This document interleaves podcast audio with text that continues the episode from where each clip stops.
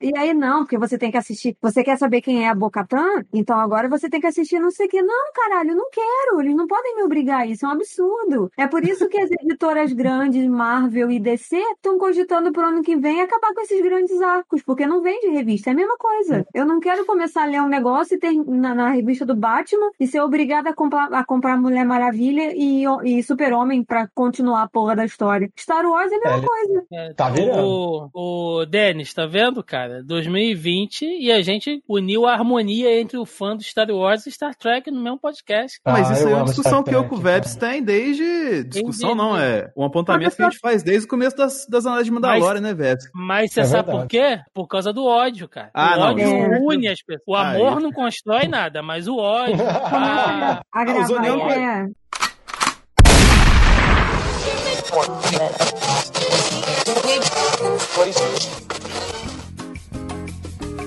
Você está ouvindo Zoneando, seu podcast de cultura pop, nerd e afins.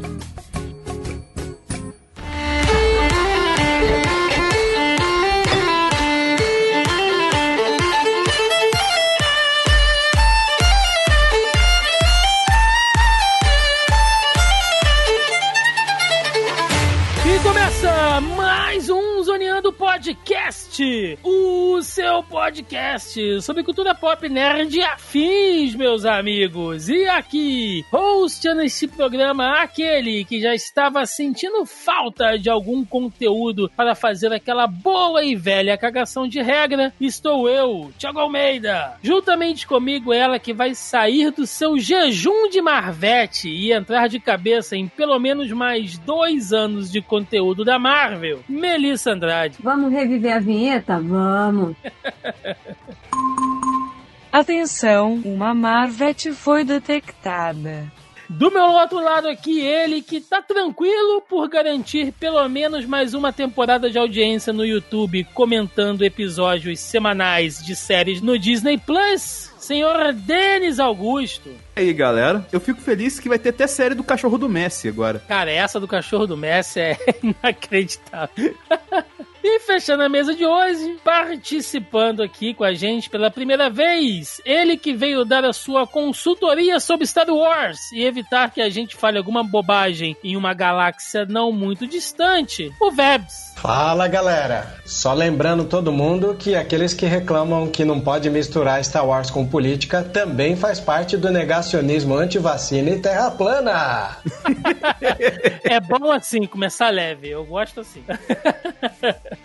Pois é, meus amigos, estamos aqui reunidos nesta semana para falar sobre a Comic Con da Disney, que não é a Comic Con, né? O evento aí do, do Dia dos Investidores, que nesta reta final, nesta ladeira abaixo de 2020, trouxe pra gente uma enxurrada de anúncios que fez a cabeça da nerdaiada toda explodir de ansiedade, né? Então tem conteúdo da Marvel, Star Wars, da Pixar, Lucasfilm e da própria Disney pra gente falar no programa de hoje. Então é sobre isso que vamos falar neste podcast, portanto, sem mais delongas e vamos ao cast.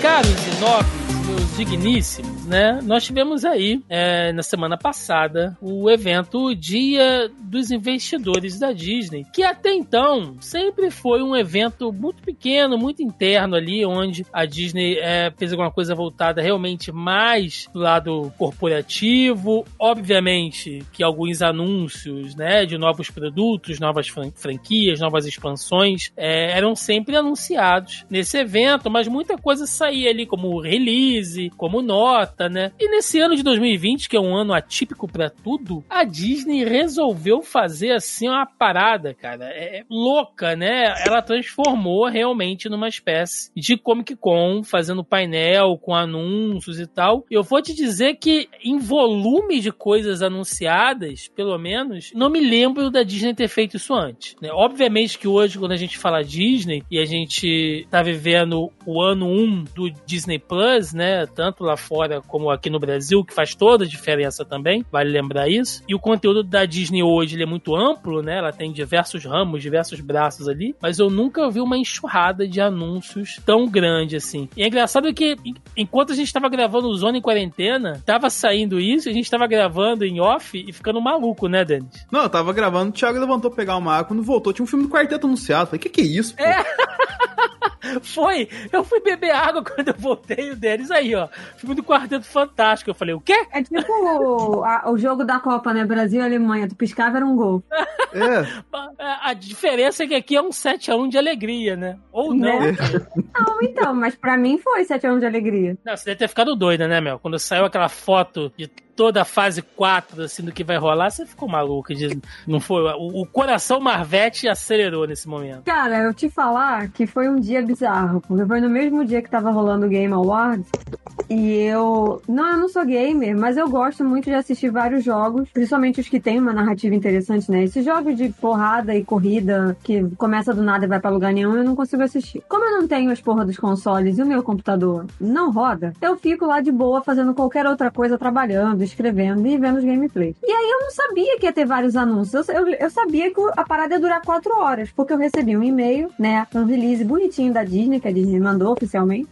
E aí eu falei, caralho, quatro horas, o que que eles vão falar? Assim, sabe quando você. De novo, quem ouviu o cast passado, cérebro de ameba, eu não consegui raciocinar. Eu falei, porra, quatro horas? O que que eles vão anunciar em quatro horas? Quando deu duas horas e meia do evento, é, eu terminei de ver todos os anúncios do Star Wars e eu falei, vou assistir o Game Awards, porque vai começar. E eu quero ver se The Last of Us 2 vai ganhar, eu quero ver o que, que vai acontecer e quais são os anúncios de jogos pro ano que vem e tal. E saí da porra do negócio, entendeu? Então quando eu voltei, eu falei, caralho, 20 mil anúncios assim, eu não vi em tempo real a parada. Eu fui ver depois. Eu não tava acompanhando, porque o meu cérebro de ameba não se ligou a Disney e Marvel, entendeu? Eu nem, nem pensei, eu não, não pensei. E eu falei, ah, não, não vou assistir. Então, assim, depois que eu vi a enxurrada de coisa, que eu fui abrir a parada, eu falei, não, pera, pera, deixa eu ler, deixa eu entender. E assim, e eu já tava maluca porque eles anunciaram que vão fazer filme de um livro que eu gosto muito, que é best-seller, vende lá fora, aqui dentro ele é aqui dentro do país, ele não é tão falado, que é o Filhos de Sangue e Osso, que fala de mitologia urubá. É um livro excelente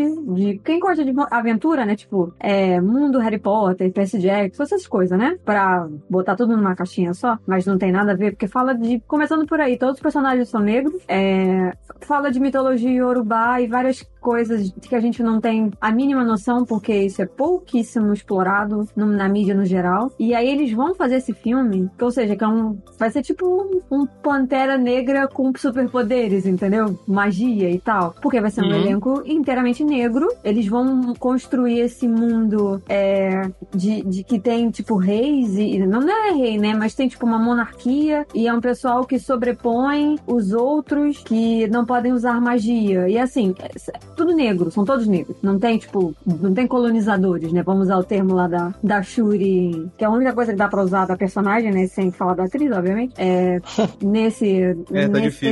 quesito. Tá difícil. Mas assim, podemos usar esse termo pelo menos. Tá liberado. E aí eu fiquei muito. Assim, depois daquilo eu meio que surtei, entendeu? Eu falei, ai, já, já, já, já tô bem.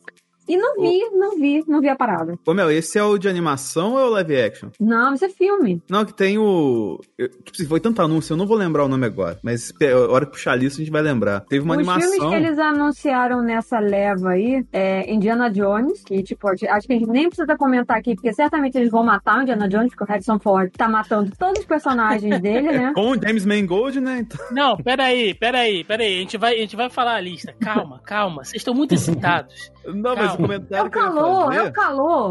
Calma. Por exemplo, o Veb está aí. Eu sei que a galera Deve, de pode Star atrapalhar Wars. a gente, tá? É, Se eu sei que- interrompa. É, o Denis está aí atrapalhando já há alguns anos, cara. Você pode Uhum. atrapalhar a gente quando você quiser. Agora, Exatamente. eu, eu sei que a galera de Star Wars, conforme foi saindo os anúncios, quando saiu aquele painel todo com todos os títulos, ficou com o sabre de luz entumecido de tanto anúncio que saiu. Eu nunca vi uma parada pra Porque assim, Marvel, a gente já teve essas experiências antes, né? De quando saíam aqueles calendários bonitos de cada fase da, da Marvel. Claro, lógico que para cada anúncio, né, é uma explosão de cabeça, mas pra Star Wars eu nunca tinha visto esse volume de coisa. A galera ficou louca, né, velho? Cara, em primeiro lugar, se a gente for colocar no lápis, o fã de Star Wars não merecia isso. Por que, que eu tô dizendo dessa maneira, sendo cruel com a minha O, casa? O Vebs é um, é um fã de Star Wars que eu gosto aí, ó. A a gente pode ser amigo. E, e começa que eles não merecem. Por quê? Eu acho assim, a, a saga tava enterrada. Aí foi pra Disney. Aí eles começaram a amaldiçoar a Disney, porque a frase mais comum dentro da zoeira é, é, a Disney estragou o meu, entre aspas, né, Star Wars, né? Então a galera reclamava. Aí o que aconteceu? É, houve um erro de planejamento, isso é nítido, assim. Os filmes não dialogam entre si, o 7, o 8 e o 9, né? Gera nesse, nesse erro de comunicação um filme mais esquisito que o outro.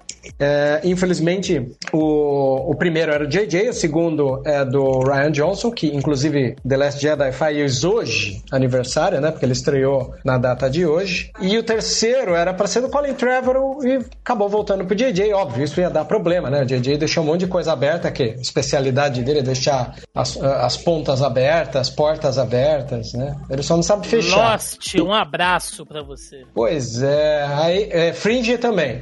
Aí o que aconteceu é Nossa, chamaram o cara. dói mais no meu coração do que Lost, hein? Dói mais que pra mim também. E o pior é que o Westworld também já começa a doer no coração da gente.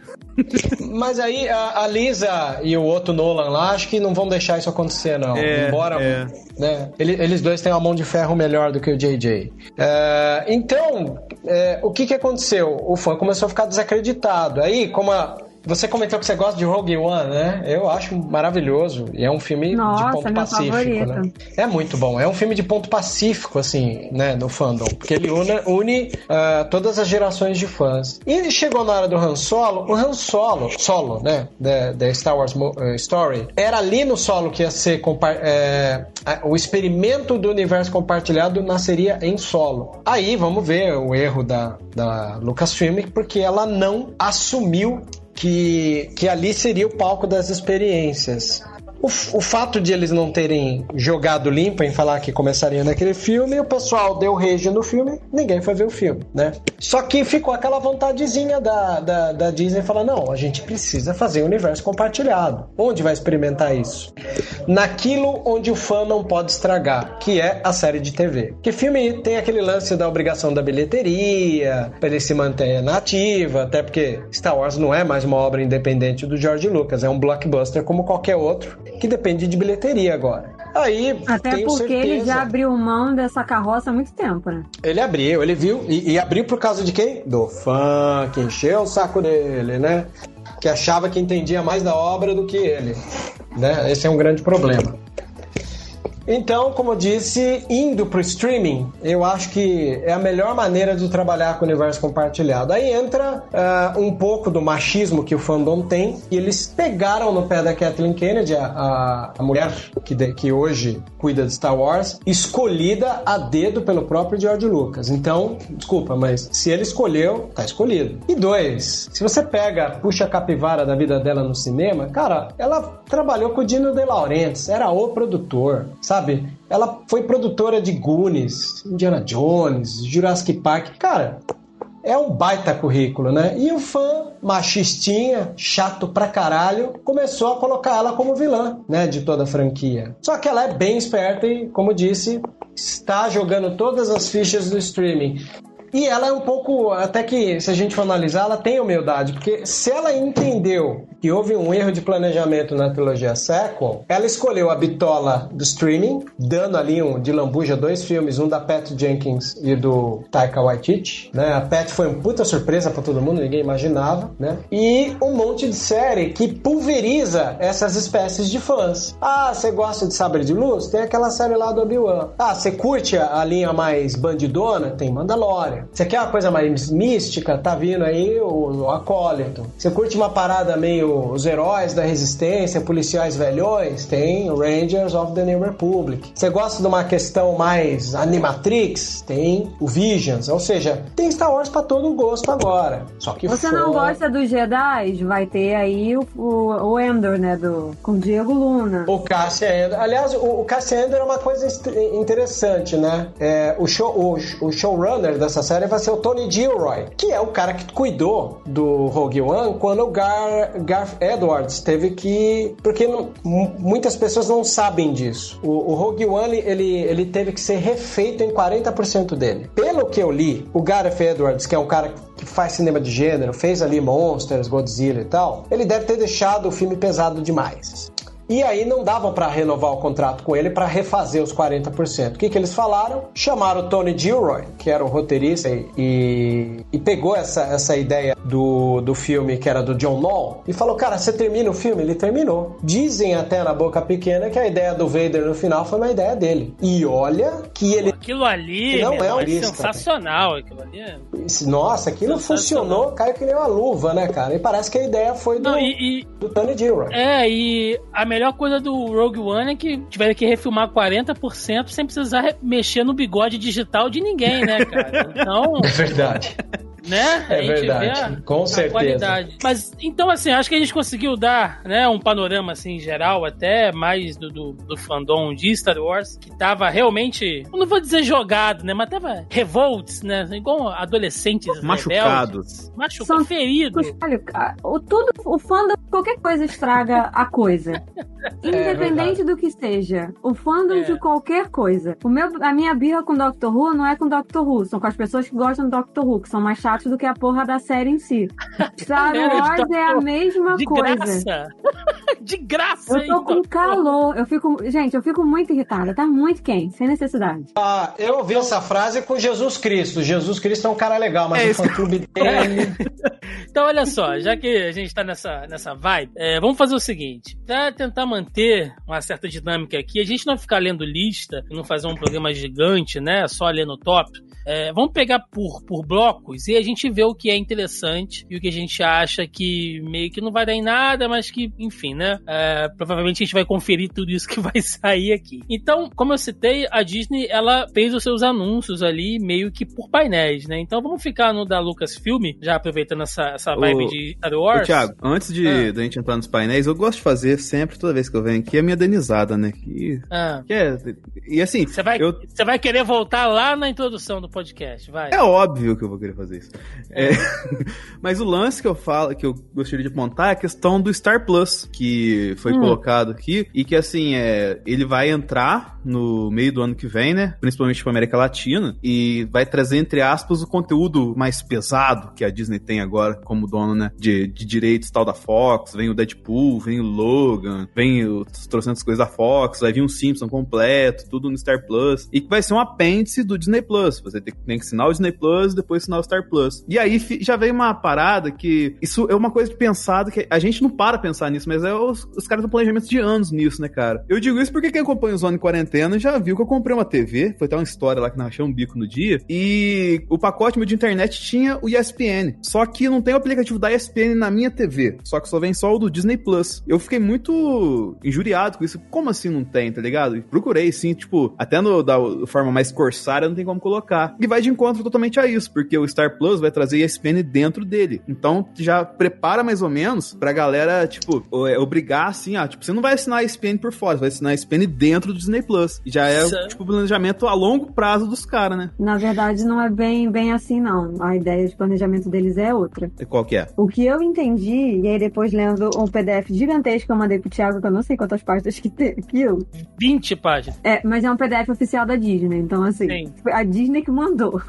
o que eu entendi foi o seguinte: é, eles fizeram um planejamento de mercado, né, pra América do Norte, pra Europa, Ásia, Oceania e América Latina. Isso a gente já sabe, né? Eu nem vou entrar nesses muito pormenores, não sei se vale a pena, mas acho que é interessante. E o que, que eles fizeram? Eles fizeram pesquisa de mercado. Então, diferente é, da Netflix, que é um aplicativo só, mas os conteúdos diferem de continente para continente ou de país para país, a Disney foi um pouco além. Deu até uma uma brasileirada aí, que eu já vou explicar por que eu acho que deu uma, uma brasileirada na coisa. Deu uma malandragem aí, nesse lance do Star Plus. E aí, o que, que eles fizeram? Eles, eles entenderam é, quais eram... Eles lançaram os betas, né, como a gente sabe, do Disney Plus. E aí, eles foram entendendo e reunindo data desses consumidores. E o que que esses consumidores foram assistindo desde o momento que eles assinaram e tal. E qual era o gargalo, qual era a necessidade desses consumidores em diferentes continentes e o que, o que, que eles precisavam. É, o que, que aconteceu? Eles vão fazer todo um, um pacote exclusivo para a Ásia, por exemplo. Eles entenderam que o mercado deles asiático e da Oceania é completamente diferente dos outros continentes, apesar de que algumas coisas conversam entre si, mas eles vão deixar para lançar para esses mercados depois, porque eles precisam focar conteúdos exclusivos e específicos para esse mercado, coisas que sejam relacionadas à cultura asiática e também da Oceania. Isso foi dito na- no Investors Day, né? E o que que acontece quando chega na América Latina, que é o que interessa? A gente se fudeu, e quando eu falo a gente se fudeu é porque nem todo mundo gosta de futebol, então eu vou generalizar essa porra. A gente se fudeu porque o Brasil é o país do futebol. E é assim que ele é vendido lá fora. A projeção de assinantes da ESPN na na América do Norte ficou entre 8 e 10 milhões na América do Norte. Ou seja, essa projeção para o Brasil é muito menor. Então eles não teriam, eles teriam um gasto muito maior para divulgar, fazer toda a parada de marketing e de fato lançar o aplicativo para o nosso continente, né, para a América Latina e ter pouco engajamento, ter pouca aderência. As pessoas não iam assinar, porque no final das contas a América Latina foi o que mais assinou o Disney Plus quando chegou. Fomos 17 milhões de assinaturas só no dia da estreia, quando Chupa abriu aqui, entendeu? Diferente de lá fora. Lá da fora que eu digo na América do Norte, né? Eles tiveram, foi muito grande, mas porra, só a América Latina foram 17 milhões. Então assim, eles falam isso lá que foi diferente. E o que que acontece? Porra, a gente precisa suprir a porra do país do futebol com o quê? Caralho do futebol. E aí o que que a gente vai fazer? A gente sabe que esse povo que consome futebol e vocês que consomem o esporte podem confirmar isso melhor do que eu, que muito brasileiro não assiste outro esporte. É só futebol. Não interessa se é Série A, B ou C ou Sub-23, não interessa. É só futebol. Então, assim, além de a aderência de assinantes ser muito baixa, é, as pessoas não iriam assistir outra coisa além de futebol. Porra, então o que, é que a gente pode fazer para implementar esse serviço na América Latina e de uma maneira que ele funcione? Vamos fazer uma mescla. A gente vai pegar um serviço, a gente vai pegar, na verdade, uma aba, porque o Star Plus ele vai ser uma aba igual as que, as que já existem ultimamente no Disney Plus, né? Que tem a Marvel, Pixar, Disney. Ele vai ser uma aba O extra. Prime Video também, né? Que tem uns MGM lá e tal. Exatamente, é a mesma coisa. Só que assim, o da, o da, da Amazon Prime, você de fato consegue assistir tudo dentro do mesmo negócio. Você não é Sim. transportado pra fora, entendeu? E aí a Disney Plus teria essa mesma lógica, mas aí como eles têm que vender a ESPN pro Brasil, porque o Brasil é o país do futebol, eles fizeram essa, essa venda casada. Né, vamos botar assim. Aliás, é, é crime, tá? É ilegal fazer essa porra. E aí eles vão fazer essa merda de venda casada. Por quê? Eu fiz esse rodeio todo só pra dizer que a aderência só da ESPN não seria alta no Brasil, porque o brasileiro não consome, em sua maioria, tá? Tô generalizando, em sua maioria não consome outras modalidades esportivas além do futebol. E aí eles vão fazer isso junto com o conteúdo de filmes e séries Disney Fox para adultos. É diferente, tem uma galera falando que, ai, mas eu consumo Disney e tal. A, pessoa, a galera não entendeu. Vão ser duas coisas diferentes, são duas assinaturas diferentes. É tipo você assinar a NET e você ter que assinar HBO e Telecine separado. Sendo que se você quiser, você tem a mesma coisa no pacote da NET ou na DirecTV ou Sky ou sei lá que caralho que é. É separado. Você vai pagar os seus R$27,90 da Disney Plus e você ainda vai ter que pagar mais, sei lá, R$27,90 pra assinar o conteúdo da Fox, mais Disney, mais a porra da ESPN. Eu, Pois eu, é. Eu, particularmente, é, assim, eu entendo que o modelo de negócio é esse, entendeu? Se fosse só pra agregar, de repente, Fox e ESPN, que a ESPN é o, é o grande quê dessa questão, né? E a gente, assim, eu particularmente, gente, eu acho meio balela essa coisa de conteúdo adulto, sabe? Eu acho que a questão da ESPN, como a Mel levantou, é que é o grande X aqui, né? Só que ia ficar eu não feio Não concordo você... não, tá, gente? Só tô É, não, a gente explicando exatamente. Eu acho uma filha da putagem como eu falei, venda Sim. casada é crime e nem todo mundo assiste a porra do futebol. Eu, por exemplo, não. Ou Pois seja, é. vou pagar porque sou verme e não vou assistir a merda do negócio. Sabe que tem meu pai aqui. É que Só eu que- também. Eu, eu vou pagar porque eu tô tentando acessar a porra do É. aplicativo da ESPN aqui e a merda não abre pra eu ver o jogo do futebol americano que eu tá gravando, tá ligado? Só que ia ficar, ia ficar muito feio os caras venderem um pacote só com a ESPN. E aí Aham. meteram esse migué aí de conteúdo adulto da Disney e tal, que não faz o menor sentido. Se a gente for analisar, é o retorno do, do pacote premium da TV a cabo. Puta, é, eu lembrei da TVA Sim. agora. Lembra da TVA? Que merda que era, né? Opa, era.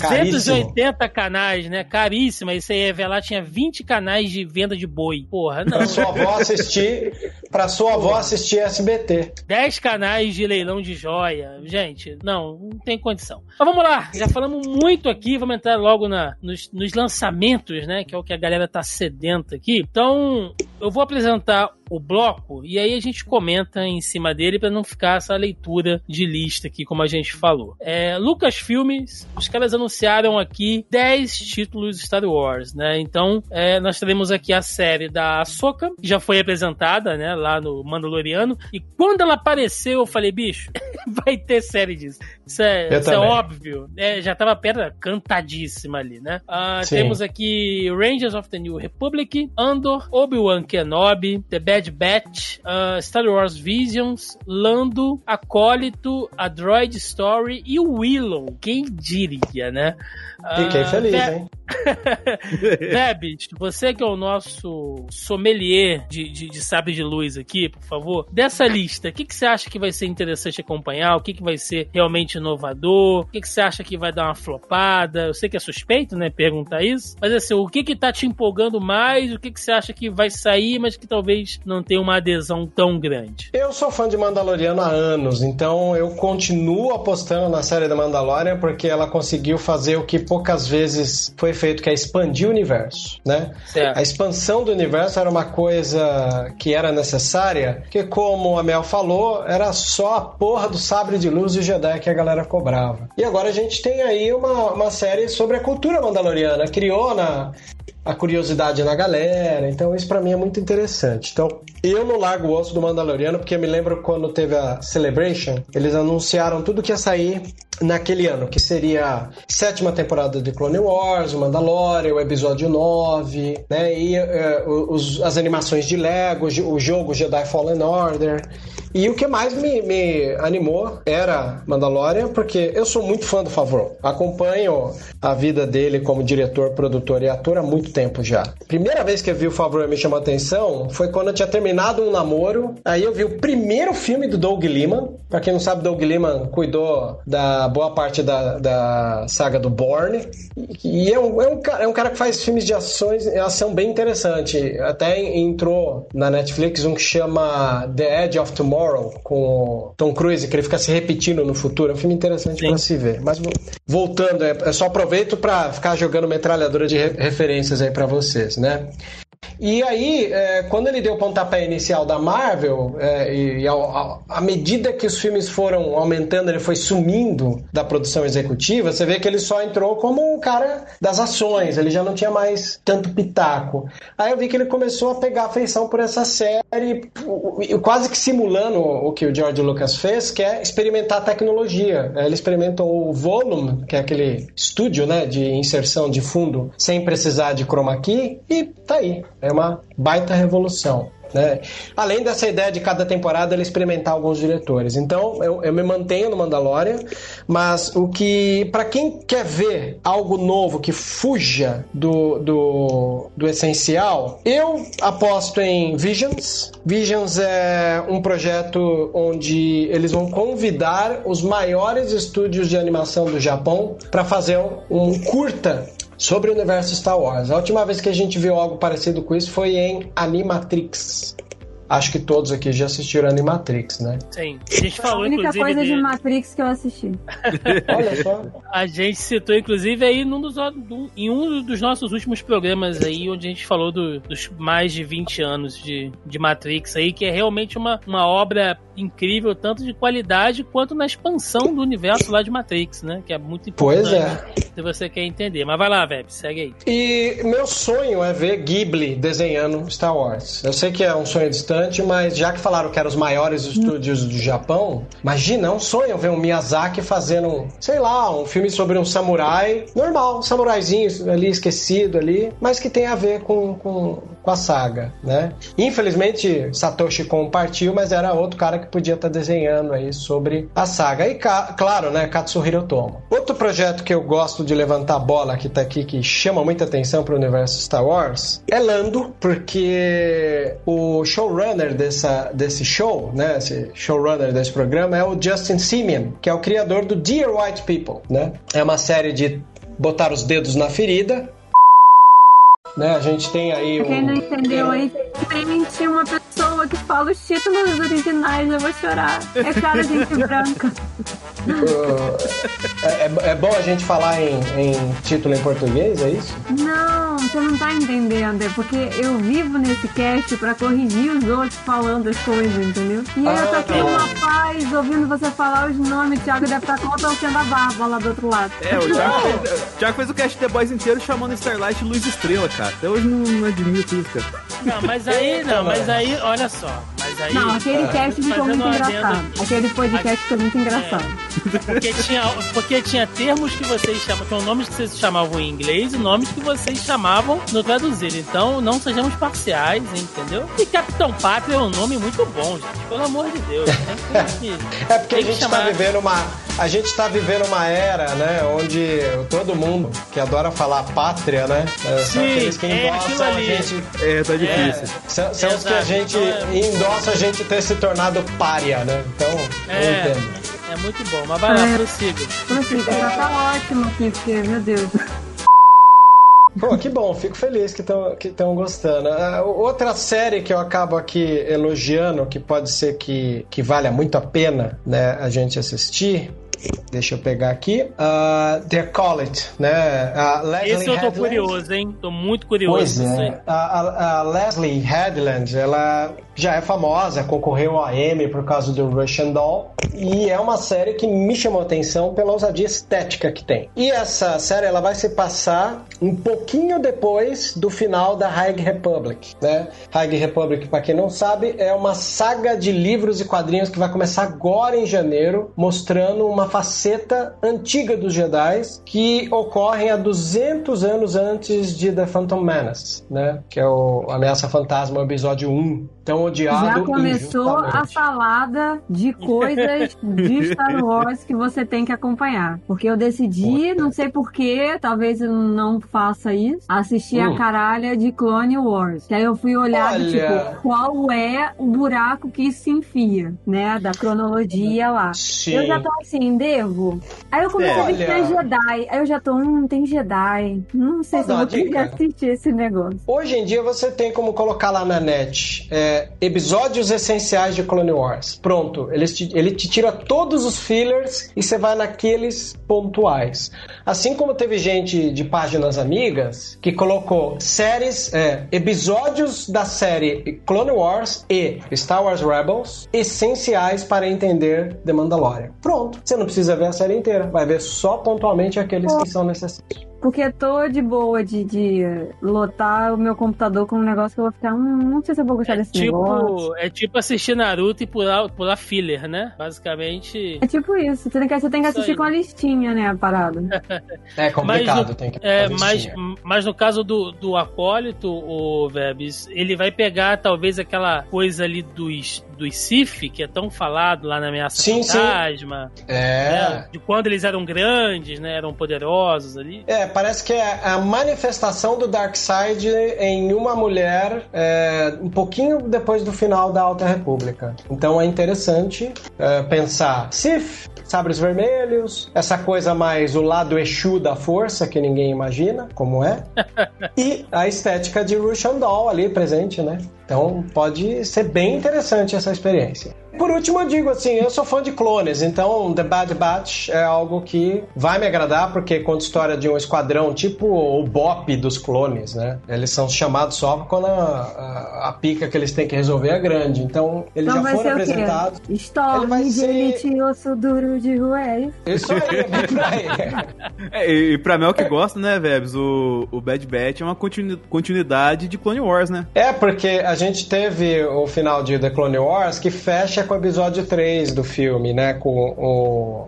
é, como eu posso dizer, o Cerco de Mandalore e a Ordem 66. E essa série de Bad Batch, ela vai pegar é, justamente eles um pouquinho antes e um pouquinho depois da Ordem 66. Não, eu só queria dar algum, algumas, alguns apontamentos aqui que eu acho interessante. É, que é uma coisa que eu já, já estou percebendo e até cheguei a comentar no stories que eu botei no Instagram sobre isso. É a maneira que eles estão fazendo a rotatividade de diretores. E isso é muito legal. Principalmente em séries, eles estão fazendo isso em Mandalorian. É, tanto que um episódio que o pessoal surtou aí, que tem lá a mulher do. Qual é aquela série? De sci-fi que o Battlestar, não é? Que o Joaquim gosta. É o que tem da aquela Bo-Katan. mulher- Isso. É, a Kate Sackhoff. Isso, obrigada. Que o pessoal falando que aí, quando começou, tipo, assistam Clone Wars e blá blá. Enfim, é, ela foi dirigida pela Bryce, Dal- Bryce Dallas Howard, né? Que é a filha do diretor Ron Howard aí, todo mundo sabe, conhece. Então, assim, eu tô gostando muito dessa, dessa rotatividade de diretores, mas de uma maneira que o roteiro continua amarrado e não fica aquela coisa louca que foi os três filmes aí, como o Vebs falou antes, né? Que um é o JJ, aí depois foi o, o, o Rian Johnson, aí depois voltou pro JJ de novo, e fica um negócio meio, uma salada meio louca, né? É. Então, assim, eu gosto disso porque é, aumenta a diversidade, a gente vai ter diretores negros, diretoras mulheres, de etnias diferentes, e, e dentro do universo, que é uma das coisas que eu gosto de Star Wars, é por isso que eu também gosto de Star Trek, é que é uma coisa dinâmica, não é dinâmica, mas é multiétnico. Você não tem só o mesmo estilo de gente, as mesmas pessoas. Então, assim, eu acho mais fácil, várias aspas nesse mais fácil, porque o fandom é tóxico, Pra caralho. é, eu acho mais fácil, de novo, aspas, coelhinhos voadores, como diz o Thiago, essa aceitação de personagens protagonistas, ou femininos ou masculinos, mas que não sejam necessariamente brancos e héteros.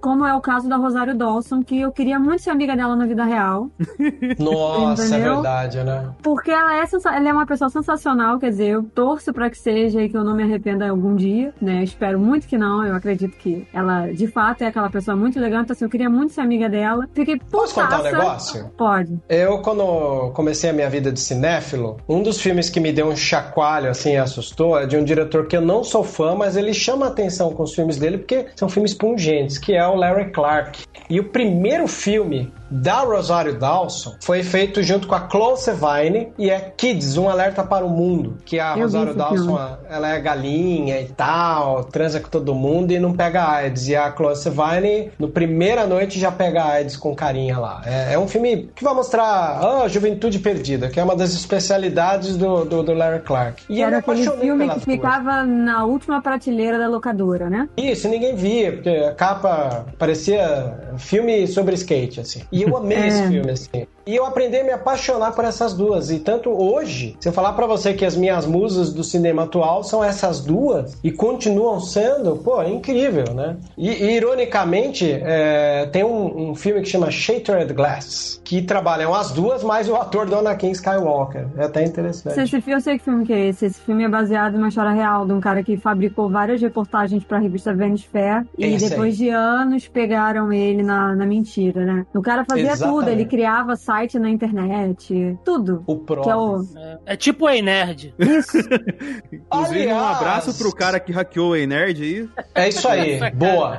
É, Ei, nerd e- é muito Mas chato. a alegria de cara. pobre dura pouco, né? é, É lógico. Mas só, só co- Mas, complementando Sim. esses comentários de vocês, assim, é, até, até uma- a gente falou isso na análise do episódio, até trazer aqui pro podcast. Esse episódio que a Açúcar aparece com a Rosário, eu lembro que eu- na hora que eu tava assistindo, eu falei pro Vebs, "Vebs, como é que eu faço terminar de assistir o episódio? Porque eu tô chorando sem parar com isso aqui. Porque, tipo assim, era a cena dela com o, o Grogo, assim, é muito questão da atuação tá ligado? É, tipo, é a Rosário Dawson ali trazendo uma profundidade, uma serenidade ali de, de Jedi, entre aspas, que a gente queria ver pro, pra dentro do, do Mandaloriano, assim, pra dentro do universo Star Wars, que faz total sentido, assim, ganhar a série e tal. Assim, logicamente, é uma coisa que estava muito mais planejada, mas ela entrega, assim, uma atuação muito, vamos colocar assim, honesta e bem próxima do que o fã quer. Tem muito, logicamente, o dedo do Filone com o John Favreau, que trouxe a questão toda, assim. Mas, cara, é, tipo, chega a ponto que, assim, eu sempre fui beat do Obi-Wan, tá ligado? Mas é, dos anúncios que teve, o que mais me anima é a série da Soca mesmo, tá ligado? A gente tava esperando que fosse ser anunciado. Eu não achava que ia ser tão logo ia ser anunciado, mas, pô, você põe uma mulher dessa, com um protagonista, com um personagem com um background que a Soca tem, tipo, eu acho que a expectativa de quem assistiu, pelo menos, Mandaloriano pra ver a, a série da Soca vai ser lá em cima, cara. Cara, eu só queria dizer que é mais um personagem, na verdade, é, mais um personagem, que um ator ou uma atriz ganha por conta do Boss Logic. É, é, pra quem não sabe, o Boss Logic é, é, o Boss Logic, é isso mesmo. Ele é um artista, ele faz várias é, designs aí, ele inclusive faz artes para Marvel, né? Depois ele foi contratado pela Marvel. E então, e ele imagina, tipo, atores é, em determinados papéis que não saíram ainda, por exemplo. É, ele desenhou a Brie Larson como Capitã Marvel e foi aí que despertou pro Kevin Feige chamar a Brie Larson, por exemplo. E ele fez a mesma coisa com a Rosário Dawson. Ele desenhou ela no, como a Soca e vendeu, entendeu? Então, assim, o cara é, é, é o Simpson reencarnado, tipo, em carne e osso. O pessoal fica falando que os Simpsons preveem o futuro, o cara consegue o papel pra galera aí. É, cês- assim, o que eu posso dizer, cara, das séries de Star Wars, uh, a Collie eu tô muito na vibe pra ver. Como o Vebs falou, ele vai pegar um negócio ali do Sif e tal, que sempre fica naquela coisa, né? Ah, é porque o Sif isso, aquilo. Mas não mostra porra nenhuma, né? Então, é, eu quero ver. O, o Lando, eu tô bem curioso pra ver também, até por essa coisa de botar o dedo lá na ferida. Muito da coisa dos personagens negros, né? Em Star Wars, que já é uma coisa levantada, uma pauta que é muito levantada já na franquia por muito tempo, então eu acho que pode ser legal. O Visions, né? Acho que pelo experimento, eu sou um cara que adora animação, a gente sempre fala de animações aqui, então acho que pode ser bacana. Obi-Wan, porque assim como o Dennis, eu sou putinha, né? Do, do Obi-Wan, então eu acho que pode ser bacana. Hello Agora, there. tem duas. tem, tem duas aqui só que eu acho assim, ok, é válido, mas é série pra vender boneco. Que são o dos droids e o Willow, sabe? Isso aqui eu acho que vai ser uma pegada muito assim, ok, bacana, entendeu? Acho que vai explorar ali um- um- alguns easter eggs e tal, mas claramente isso aqui é pra vender boneco, cara. Ô, ô? Vebs, Vai- essa questão dessa série dos droids, assim, é, a, a premissa é que o R2 contra o 3PO vão acompanhar um novo herói pela galáxia numa animação, né? Parece muito premissa das animações Lego, cara. Olha, eu vou dizer que às vezes, quando eles ousam num roteiro de uma coisa muito simples, eles emocionam. Tem um Sim. curta feito para YouTube que chama Blips. E qual é a história desse? São curtas de internet de dois minutos, né? Feitos em Flash, por exemplo, né? Sim, E, e ali nesse curtinha, que é o Blip, é o BB-8 contando para um monte de astromech droidzinho quem era o, o- o R2D2. Aí vira uma edição que acompanha uma câmera em que ele protagonizou tudo. Aí de repente o, o R2 passa lá no fundo e todos os androidezinhos fazem. Aí eles olham ele passando e oh, cai tudo encantado. Pô, é mó bonito isso, né? Então, às vezes eu não sei, a gente tá aqui vendo que o nome Droids está lá, mas de repente é um, é um projetinho menos pretencioso, uma coisa meio pontual, né? Porque a gente não sabe muita coisa. Tanto que já teve site que queimou a largada dizendo que Lando era animação. Aí eu falei, mas qual a fonte que esse site tem? É É, vozes da cabeça. É, deve ser. Arial, né? Ele é fã, se for de fã, é fonte da cabeça. É, Assim, É, e gente, a única coisa que eu complicado. posso dizer sobre a Soca também, se eles mantiverem igual foi. É claro que não vai ser, né? Porque vai ser outro diretor e tal. Mas essa pegada Não, não, vai ser o Filone. de O Filone, você. o Filone e o. Coisa, né? O Fravô, né, Vebs? Olha, eu vou postar um negócio e vou dizer pra vocês o que eu conversei com o Norton. Norton Domingos, pra quem não conhece, é, visite. É um dos melhores youtubers sobre Star Wars que tem. É, num bate-papo com ele, às vezes acaba um, um episódio, eu costumo chamar alguns amigos pra conversar, né, Uhum. sobre Mandalorian. Aí, às vezes eu chamo o Norton, às vezes eu chamo o Lucas do Insta Wars BR, né? O canal do mando, né? A gente sempre tá papeando. E eu desconfio que é, Favreau mais Filoni serão os showrunners de é, Rangers of the New Republic, que provavelmente vai cuidar daqueles pilotos de caça que nós vimos nos episódios iniciais Sim. dessa temporada, mais a Cara Dune, que nos últimos episódios já se apresentou como Marshall. Né? Ainda temos o Colby Vent, né, como Marshall. Pode ser que entre ali o Colby Vent na, na jogada, não sei, né? Então, é, os Rangers pode ser um, um material interessante para trazer novos diretores. A Soca vai ter quem toma a frente disso é o Filone, porque é cria dele, né? O, o Favreau pode ficar migrando ali entre os Rangers e Mandalorian, ao mesmo tempo que um dos melhores diretores da saga do, do, do, do Mandalorian foi o diretor desse último episódio, o sétimo, o Rick Fumuya. Porque, perto do que a, a, a Mel falou agora, esse é o diretor que mais se aproxima de trabalhar a diversidade de etnia. Por quê? Todos os capítulos que ele dirigiu têm uma proximidade tribal. Você pega o segundo episódio da primeira temporada, o que, que é? Era o, o poderoso mando que a gente viu bater em todo mundo apanhando de Jawa, tendo que brigar com um Mudhorn, que é aquele rinoceronte que fica na caverna. Depois a gente vai ver ele lidando com tantos tipos diferentes de alien, Twi'lek, Devaroniano, mais humano no episódio da prisão e agora esse sétimo episódio que é o que? É um povo num planeta Morak, que é um planeta colônia de exploração, onde eles não estão querendo roubar os caminhões que tem o Rhydonium, eles querem explodir. Ou seja, a presença do Império ali incomoda eles. E a, a, maneira como o Rick Fumuya dirigiu a estética desse episódio parecia filme como Hotel Ruanda, parecia é, Beasts of No de, Nation, né? de ecoterrorismo, né? Se a gente for pegar assim, É, o que a galera tá fazendo Exato. ali. Mas o eles estavam falar... minerando a parada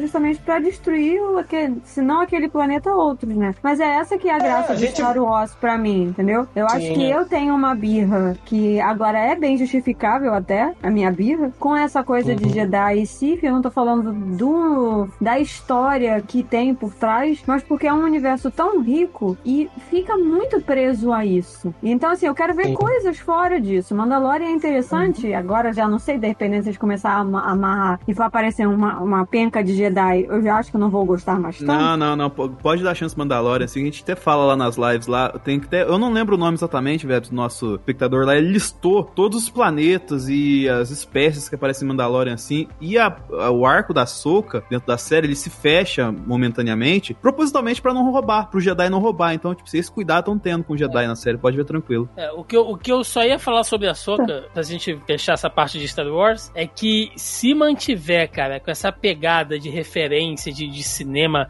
Akira Kurosawa, sabe? Essa coisa de samurai. Vai ser puta, do caralho. Meu irmão, Vai, por vai. favor, mantenham isso, porque isso, aquele episódio deu- tem uma identidade. Nossa, a é uma fotografia parada. do episódio. E vocês Porra. viram a, a produção. Gente, eu achei genial o lance da produção de que não tem mais. Quer dizer, tem o fundo verde. Mas eles se preocuparam em fazer uma projeção pro fundo verde. Sim, e eu sim, achei é, é o aquilo. volume, né? É a tecnologia do volume lá que eu comentei agora. É, e assim, pra galera que não sabe, o, o, o Magic, né? Acho que é Light Magic, sei lá. Tem um nome aí, a, a, a In- indústria. Industrial Light, Industrial Light Isso. Magic. Isso aí, obrigada, velho. Que o, o Jorge Lucas criou, né? E criou essa coisa Sim. de é, efeitos especiais, tudo isso que a gente vê hoje em dia, grande parte do filme, é. A gente tem que agradecer ao Jorge Lucas e à equipe que ele contratou, entendeu? Então, assim, todos É, essas, esses avanços tecnológicos pro cinema, de câmera, de to- todas essas coisas de programas e softwares que conseguem fazer uma imersão maior de uma maneira prática, às vezes, né, sem a necessidade de tanto CGI, apesar de que tem, né, CGI, porque você não vai conseguir ver os tirinhos lá, ou então o sabre de luz sem o CGI, não dá, né, não aparece em Uhum. câmera a parada, é graças a essa, essa, essa empresa. Isso também foi muito falado durante o Investors mesmo. Day. A Catherine falou muito disso, e todos os projetos que eles vão fazer e tal. É uma parada mais chata, é uma parada mais técnica. Pra quem não gosta, é, mas tanto que eles mostraram a beleza que é a produção de Mandalorian. Como que funciona, entendeu? E o fato de que o, o Baby Yoda, né, a criança, o Grogu, sei lá de caralho você quer chamar, ele realmente se mexe, o animatronic funciona durante a, o coisa, né? Durante a coisa não, durante a filmagem, entendeu? Tem um diretor de cinema renomado que atua na primeira temporada, que é aquele The Client, aquele velho que fala I want to see the baby, né?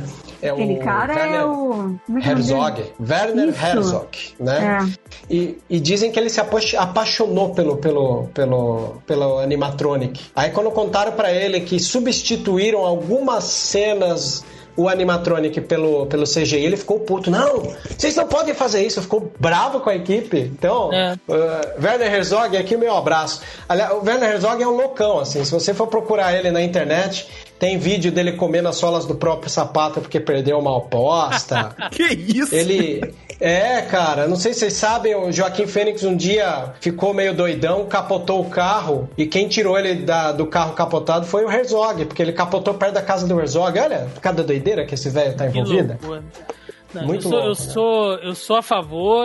A única coisa que me deixou meio triste é que eu acho que, que Grogo é um nome muito caído, assim, cara. Quando eu fiquei sabendo, É, eu falei, "Pa- te parece que alguém tá arrotando, mano. Eu falei, não, deixa Baby Yoda que fica aí simbolicamente nos nossos corações. Mas vamos lá, acho que tá bom de Star Wars aqui, falamos bastante. Aí aguçamos a curiosidade de vocês, fãs e não fãs de Star Wars, né, também. Vamos falar de Marvel, meus Marvetes queridos, né? Lembrando que as próximas fases da Marvel agora é, vai ter essa essa junção, né, ou essa conjunção aí de conteúdo streaming mais cinema, né? A gente ainda não sabe como é que vai ficar a questão do cinema depois do fim do mundo, que foi esse 2020, mas a princípio, é, nos planos que a gente viu no lançamento do Disney Plus e no encerramento da fase 3 da Marvel, já havia sido anunciado que haveria aí essa, essa troca, né, de conteúdo. Então, Só, só anunciado- aproveitando que você falou de fim. Aproveitando que você falou de fim do mundo e fechar Star Wars, Hum. o dia que a gente tá gravando esse podcast foi uma manhã que Google derrubou, ia ter Sim. eclipse à tarde, né? Então é engraçado pensar, né? Ah, quase teve um fim do mundo, né? Aí a gente lá da sociedade colocou a cena da Estrela da Morte entrando na frente do Sol, é, perguntando, isso não é um eclipse, né? A gente tava falando que ia ser o fim do mundo hoje, porque, né, pra derrubar o, o Google e, e anunciar eclipse e tal, ah, era o final do mundo estava próximo. Era o que parecia que aconteceria. É A foda, grande- né, cara? A gente tá dia 14, tem chão até dia 31, né? 2020 É. tá louco. A grande, a grande questão é que essa analogia aqui pra gente especificamente não funciona muito, porque no, no Brasil todo dia tem sido um fim do mundo, né? E a, a Estrela da Morte nunca ia funcionar aqui, porque a galera do governo ia ter roubado a verba aí pra fazer o negócio funcionar. Mas vamos lá, gente. Sensacional. Vou levar, vou ampliar pra mim pra algum momento essa. Leva lá, pode levar. É, conteúdos Marvel, gente, pro Disney Plus, tá? Temos aqui WandaVision, né? A sériezinha ali que a gente vai ter a, a Wanda Feiticeira Escarlate com Visão. Vamos falar disso mais pra frente. Falcão e Soldado Invernal, trabalhando ali o mundo sem os Vingadores e também mexendo, né? é, Levantando o legado do Capitão América. Loki, que vai finalmente mostrar o que aconteceu com o Loki ali depois daquela série Vingadores Ultimato e vai mexer com a coisa de viagem do tempo também. What If, que serão as animações mostrando é, histórias alternativas, né? Coisas alternativas que poderiam ter acontecido no universo Marvel. Teremos a série da Miss Marvel, né? Lá da Kamala Khan. Teremos a série aqui do, do Gavião Arqueiro. E como eu fui corrigido em off aqui, só vou fazer a nota mental, né? Com a sua aprendiz, que inclusive teve até imagem aí essa, essa semana divulgada. Eu não sei se eu gostei muito do uniforme, não, mas enfim, não vem ao caso agora. Teremos a série. uniforme. Teremos a série da Mulher Hulk, né? Da She-Hulk, que inclusive com a participação lá do Mark Ruffalo e seu Hulk hipster, né? Provavelmente. Ah, Cavaleiro da Lua, tivemos ali também o anúncio. Invasão Secreta. E, meu Deus, né? O que será que vai acontecer aí? Trazendo Samuel L. Jackson de novo, como Nick Fury, ah, e personagens ali como o Talos, né? O Skrull que a gente viu lá na,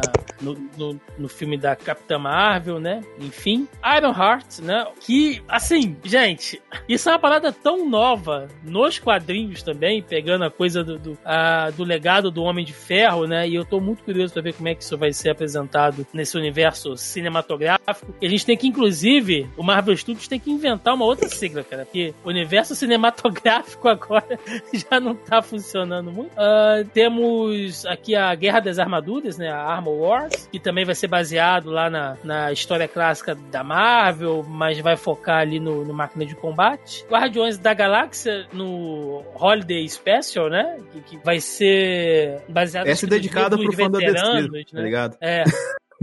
e a série do Groot.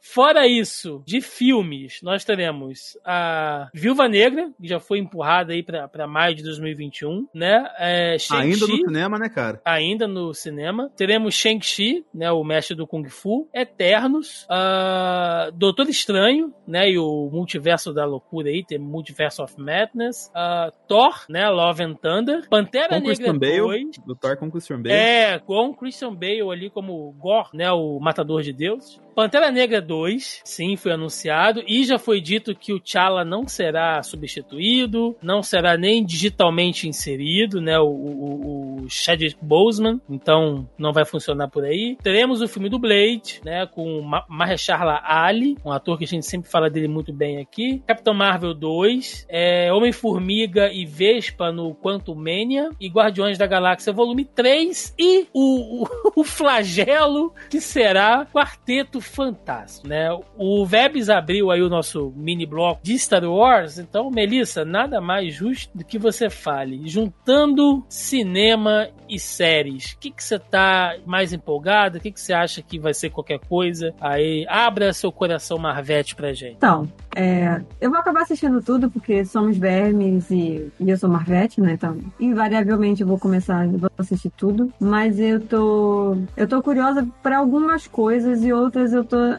é, tô com medo, né? Vou, mas vou com medo. É, eu tô muito curiosa pra série da Miss Marvel.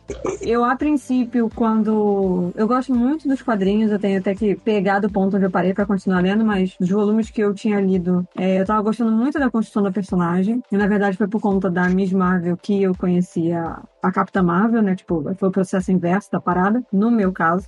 E eu, eu gostei muito do, do universo que eles construíram, aquele Sizzle, né? Que eles mostra, mostraram, que não é trailer, né? Teaser, tipo uma outra coisa, tem um outro nome. Eu achei muito legal. E assim, é, a princípio eu tinha torcido o nariz, porque eu queria que eles escalassem uma atriz que fosse fisicamente parecida. Olha eu, a chata, né? Falei do fandom, tô agindo igual. Que ela fosse fisicamente parecida com a do quadrinho. E aí eu fiquei meio assim e tal, mas não importa. Porque quando eu assisti o um negócio, quando eu assisti esse season, né, que eles mostraram, é, ela tem muito da essência da personagem. E isso é o que importa no final das contas. Além do que, a menina é filha de paquistaneses. Ou seja, ela é americana paquistani, igual a Kamala nos quadrinhos. E é o que importa, entendeu? Se ela parece fisicamente com a Kamala ou não, isso não vem ao caso, não interessa. Porque a essência tá ali. Então, assim, eu tô muito empolgada, porque eu acho que isso é uma porta muito bacana que eles estão abrindo para outras. É, representações de outros povos, porque a gente sabe que o universo dos quadrinhos é diverso, mas só pra gente que consome. Pouquíssimas dessas coisas vão para mídias grandes como televisão e cinema. E isso tá acontecendo agora, a gente tá vendo isso acontecer. Tipo, a gente é muito privilegiado em poder testemunhar isso. Em que nível essas coisas vão acontecer, se vai demorar e como vai ser a aceitação, a gente não tem como saber. Mas a gente tá testemunhando essas coisas acontecerem, entendeu? É... Eu tô curiosa pro filme da Viúva Negra, porque eu já falei aqui que eu virei fã da Florence Pugh, que vai fazer, tipo, a mãe... De... A mãe não, perdão, a irmã dela. Então eu tô muito curiosa, obviamente, pro filme da, da Viúva Negra. E que vai estar tá na série do, do Gavião, né? É, obrigada, Denis, por puxar. Eu tô muito na dúvida. Eu sou muito fã do Capitão América. Eu gosto muito do, dos dois personagens. Eu gosto do, do Sam, né, do, do Falcão. E eu gosto do, do Buck Barnes. Mas eu não senti muita firmeza no que eu vi ali, naquele pouquinho que eles mostraram. Parecia bacana e tal, mas eu não sei se... O meu medo, na verdade, é ficar muito o personagem, muito o ator, né, o Anthony Mack, e não tanto Falcão. Porque ele nos quadrinhos não é tão piadista quanto o ator é. Então eu tô com medo de acontecer o mesmo efeito Chris Hemsworth em Thor. Eu tô com medo desse efeito na série. Que isso seja passado porque é uma coisa que é uma característica pessoal do Anthony Mack e eu tô com medo dele passar isso pro Falcão. Porque apesar de eu não conhecer tão profundamente o personagem nos quadrinhos, o pouco que eu li, eu sei que ele não é piadista daquele jeito, né? Eu sei que as coisas não funcionam daquele jeito no quadrinho. Então aquilo ali me deixa um pouco receosa, eu fico um pouco de medo. Com relação ao Guardiões da Galáxia, eu tô meio assim, né? Depende de como isso vai se apresentar. Eu adoro muito o universo do Homem-Formiga e da Vespa. É, saiu notícia de que vai aparecer a filha dele e isso dá um resquício para, tipo, tipo Novos Vingadores ou Jovens Vingadores, eu nunca lembro, mas é, é isso. É Young Avengers, né? Então é. Já dá um, um, um, um vislumbre, assim, pro que pode ser, talvez, quem sabe um dia, Young Avengers. What If é animação. Eu acho interessante porque eu cheguei a ler esse quadrinho, mas eu não sei como é que vai ficar essa animação, se vai ficar tão bacana assim. WandaVision, Thiago e eu tivemos uma pré-discussão do dia, ou no dia depois, do que que seria isso. Se ela tava louca, se ela projetou, se tava tudo dentro da cabeça dela, se tava dentro da cabeça dela e foi pra fora. Enfim. Você sabe o pior, Mel? No, no final não vai ser nada do que a gente falou. É, é bem provável. É bem lance- provável. O lance do, do WandaVision, ele é muito complexo porque eu, eu vou chutar aqui, ele conecta, o WandaVision vai conectar no Doutor Estranho, que vai conectar no Homem-Formiga. Baixou o Enerd. Baixou o Enerd agora. Agora Não, cara, que assim... Thanos estava presente no WandaVision, você não viu vo- ele o é. Goku. Vai meter o Goku no meio. Calma, Dani, segura, segura. Vai, Mel, termina aí. Então, eu tô curiosa pra essa série também, porque tem uma pegada meio feiticeira e eu gostava muito de assistir a feiticeira com a minha mãe. Então é uma coisa que eu gostei dessa, dessa inserção que eles fizeram ali, né? Em alusão a séries. Não, não. Uma homenagem, né? A séries dessa década de 50 e 60, tipo Ginny é um gênio feiticeira. Ficou muito bacana, principalmente porque a feiticeira escarlate e a feiticeira, né? Vocês entenderam aí a, o trocadilho infame, que é uma coisa que eu aprendi com o Thiago nesses últimos anos. É... E, cara, e tem coisas assim que eu tô. É, em relação a cinema, eu tô curiosa com muita coisa. Eu sei que já terminaram a produção prática do Shang-Chi, já tá tudo concluído. Eles vão entrar agora na parte de pré-produção e possivelmente de algumas regravações, porque acontece, né? Precisar regravar e tal. Eu tô muito curiosa com esse filme. Eternos, eu tô receosa no mesmo nível que eu tô com o, o, o Falcão América e o Buck. Tô, tô assim, né? Não sei. E o resto do- das coisas, que foram muitos anúncios, eu fiquei, cara, tô. Ah, uma outra coisa, eu gosto muito da Hayley, que vai fazer a Kate Bishop, né? Então, eu achei que ela combinou muito com a personagem. Eu concordo com o Thiago que ficou meio, ficou meio a boca aquele uniforme. Ficou. Mas eu gosto muito da. Eu já li alguns quadrinhos dela, né? Quando a Marvel não cancelou, eu li os quadrinhos. Então, assim, eu gostava muito da personagem porque ela é uma detetive, é uma coisa mais, mais teen ali, né? Jovem adulta e tal. É muito bacana. E em relação aos cinemas, né? Wakanda para sempre no meu coração. Então, assim,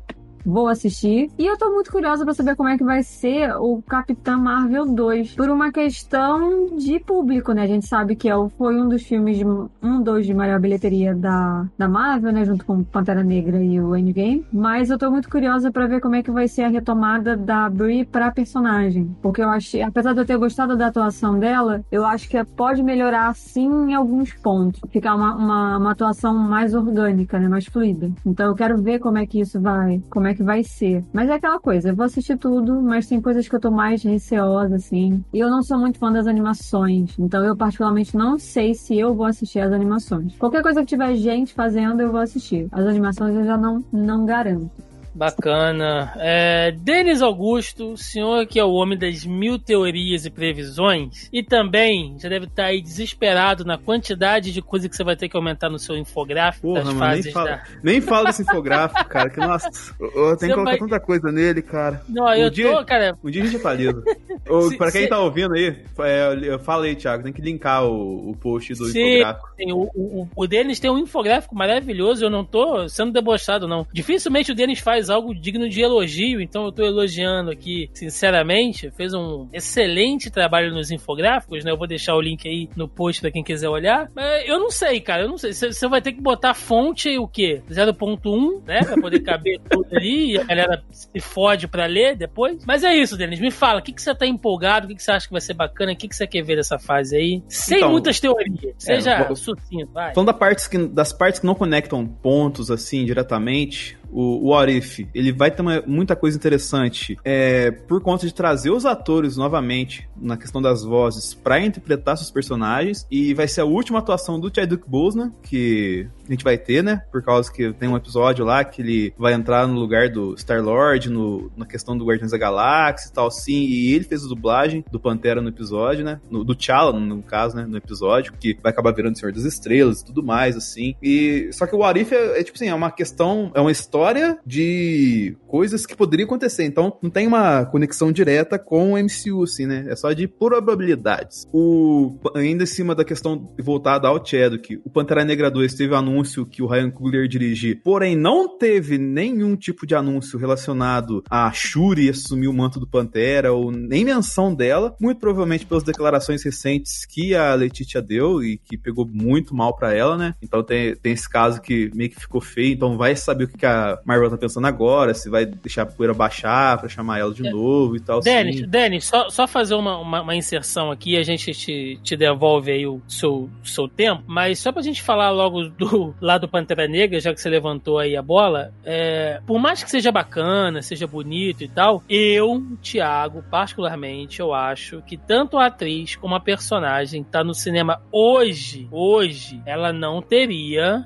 bagagem para sustentar um filme do Pantera Negra. Eu sei que a morte do Chadwick deixa um vácuo enorme, tanto pelo ator que ele foi, tanto pelo papel que ele interpretou e tudo que a gente já falou sobre ele aqui, né? E que todo mundo sabe. Lógico que ninguém vai substituí-lo, mas pelo que o filme do Pantera Negra representa, eu vou te ser sincero, cara, eu acho mil vezes mais provável eles trazerem o vilão de volta e fazer um arco de redenção para ele, certo? Do que você colocar o personagem da Shuri ali, que é bacana, no cinema ela é divertida, ela é super inteligente e tudo mais, mas não sustenta um filme, cara. Eu acho, Como é que eu muito, acho? Muito, muito... Sabe um jeito legal que eu achava para fazer esse filme 2? Só que isso aí já matar, já ia fazer o filme 2 já ia matar praticamente Pantera Negra nos cinemas. Que é você fazer o filme 2 baseado naquela HQ da formação social de Wakanda que tem. Eu esqueço o nome dela sempre. Tipo, e é, misturar isso com o legado que o Pantera Negra, o personagem do T'Challa, deixou aí trazer de fato, ó, ele morreu, sei que lá, aconteceu isso, isso isso. E traz uma questão de conflito, valoriza toda a cultura que tem valorizado naquele filme, que a gente já falou várias vezes, ganhador de Oscar e tudo mais assim. E fecha.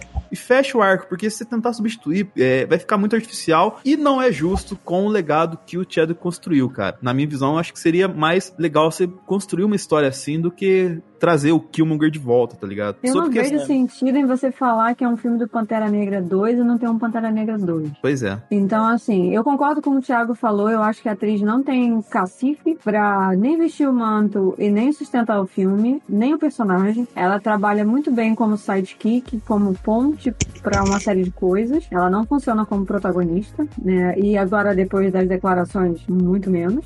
Mas eu acho que precisava sim ter um outro Pantera Negra negra. Tem que ter alguma coisa, porque assim, gente, não dá. É tipo fazer o filme de super-homem sem um super-homem, entendeu? Um que dá para colocar no lugar, mas vai ser, vai ser difícil encaixar ele certinho, é o Embaco. Mas não vai, Denis, não é assim. Eu ainda acho que não, cara. Eu fico na linha de trazer o Killmonger de volta. Acho que o Embaco não, não, não rola, acho que não funciona, é, porque é, é um personagem muito fora. E é, e é o que a Mel falou: tem que ter um Pantera Negra. Mal ou bem, o Killmonger já foi o Pantera Negra. Ele já vestiu ali o, o manto, ele já assumiu o trono. E o cara, se você pensar, até também pela questão da do ativismo, né? O Michael B. Jordan estava muito presente lá nas manifestações do, do Black Lives Matter, sabe? É, tem uma parada de peso nele. Ele é um grande nome, entendeu? E ele é um vilão que muita gente falou, porra, sabe? Às vezes a gente pensa igual a ele mesmo, sabe? Porque enche o saco e a gente se revolta mesmo. Então, eu acho muito mais fácil inventar um caô qualquer e trazer o cara de volta num arco de redenção, entendeu? E você ter alguém, é, alguém que eu digo ator, né? Uh, de cacife, como a Mel falou, pra interpretar um personagem desse peso, dessa relevância, do que pegar qualquer um desses aí que tá, sem desmerecer o trabalho de ninguém, mas que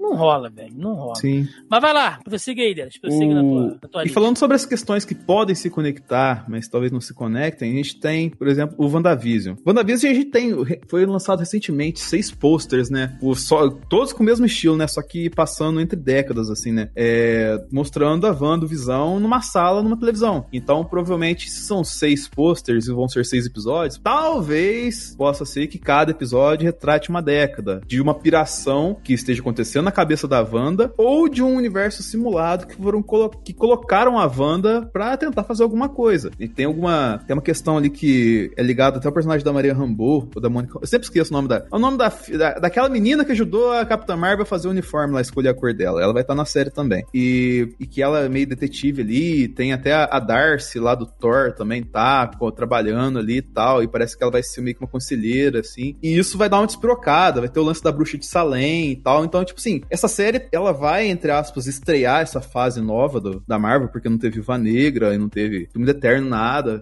Que um mês, pouquinho, né, que vai ser em janeiro que vai estrear. E ela pode ser um sinal de uma coisa muito despirocada que a Marvel vai fazer, misturando o universo quântico e a Wanda surtando, e que pode desembocar alguma coisa, sei lá, desde trazer vilão novo, porque você tem o que eu falo de conectar, o Jonathan Majors, que fez o Lovecraft Country, ele será o Kang do filme do Homem-Formiga e a Vespa no universo quântico, um negócio assim, né? E o Kang, ele é um vilão que ele é pesado, assim, ele, se for trabalhado como é nos quadrinhos, não dá pra você trabalhar ele, tipo, um Barão Zemo da vida. Então ele é um cara que pode se estender muito mais, assim, dentro do universo do que só um cara que é o vilão, vilão do dia, tá ligado? Ainda mais quando você trabalha com o reino quântico, assim. Apesar que a gente tá falando você, isso aqui, mas você pega. Se pega... você quer a minha, a minha aposta, eu tenho gravado que ele vai ser o próximo grande vilão da próxima fase. Assim, o, o vilão dos Vingadores, entendeu? Eu acho que vai ser Sim. o Ken, mas vai lá. E aí você pega nisso e, tipo, como é que você vai conectar, sei lá, o universo do que vai ser apresentado, da, da loucura que for o WandaVision, ou, ou às vezes nem é loucura, é só uma projeção, a gente tá viajando aqui, com o Homem-Formiga Vespa. Você tem, por exemplo, a série do Loki, que vai trabalhar essas questões do, desses mundos dimensionais que o Loki vai viajando lá. Inclusive, tá o personagem do Owen Wilson lá, eu esqueci o nome dele, mas ele é meio que um detetive, assim, numa polícia, assim, e o Loki vai ter que fazer umas missões nesses universos e tal, assim, pelo fato de ele ter pegado lá o, o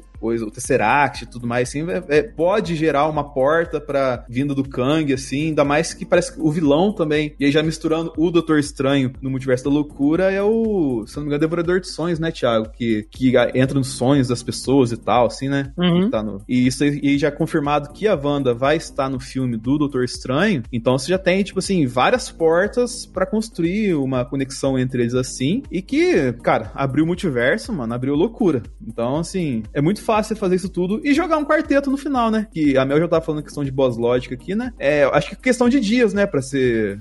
De dias, não de meses, né? Pra confirmar que vai ter a Emily Blunt com o John Krasinski. De... Nossa, meu, meu, meu app. Vou surtar. É, eu, eu tô. Eu e meu cérebro de ameba, que graças aos bons céus eu tô de férias hoje, é, eu tinha esquecido de Loki, mas uma coisa que eu acho interessante, não vou falar de Loki, obviamente, porque já passou meu tempo de falar, mas uma coisa que eu acho interessante é que, eu sei se vocês repararam, que antes a gente conseguia fazer várias. Eu não tô falando isso é ruim, tá? Só, só tô pontuando uma, uma coisa. Antes a gente conseguia fazer várias conjecturas é, relacionadas ao universo. Do tipo, ah, o vilão vai ser o Thanos, e aí a gente conseguia saber exatamente como que as coisas iam se casar. Agora, a gente tá no breu total. A gente não tem a mínima noção, talvez por conta da pandemia, ou talvez seja uma coisa proposital deles realmente de fazer um distanciamento de franquias e preservar boa parte da história, dos ganchos dessas conexões, pode ser também. Mas enquanto vocês estavam falando, eu estava aqui pensando que, cara, todas essas teorias loucas do Denis aí, aprendiz do cidadão lá do Nerd. que isso?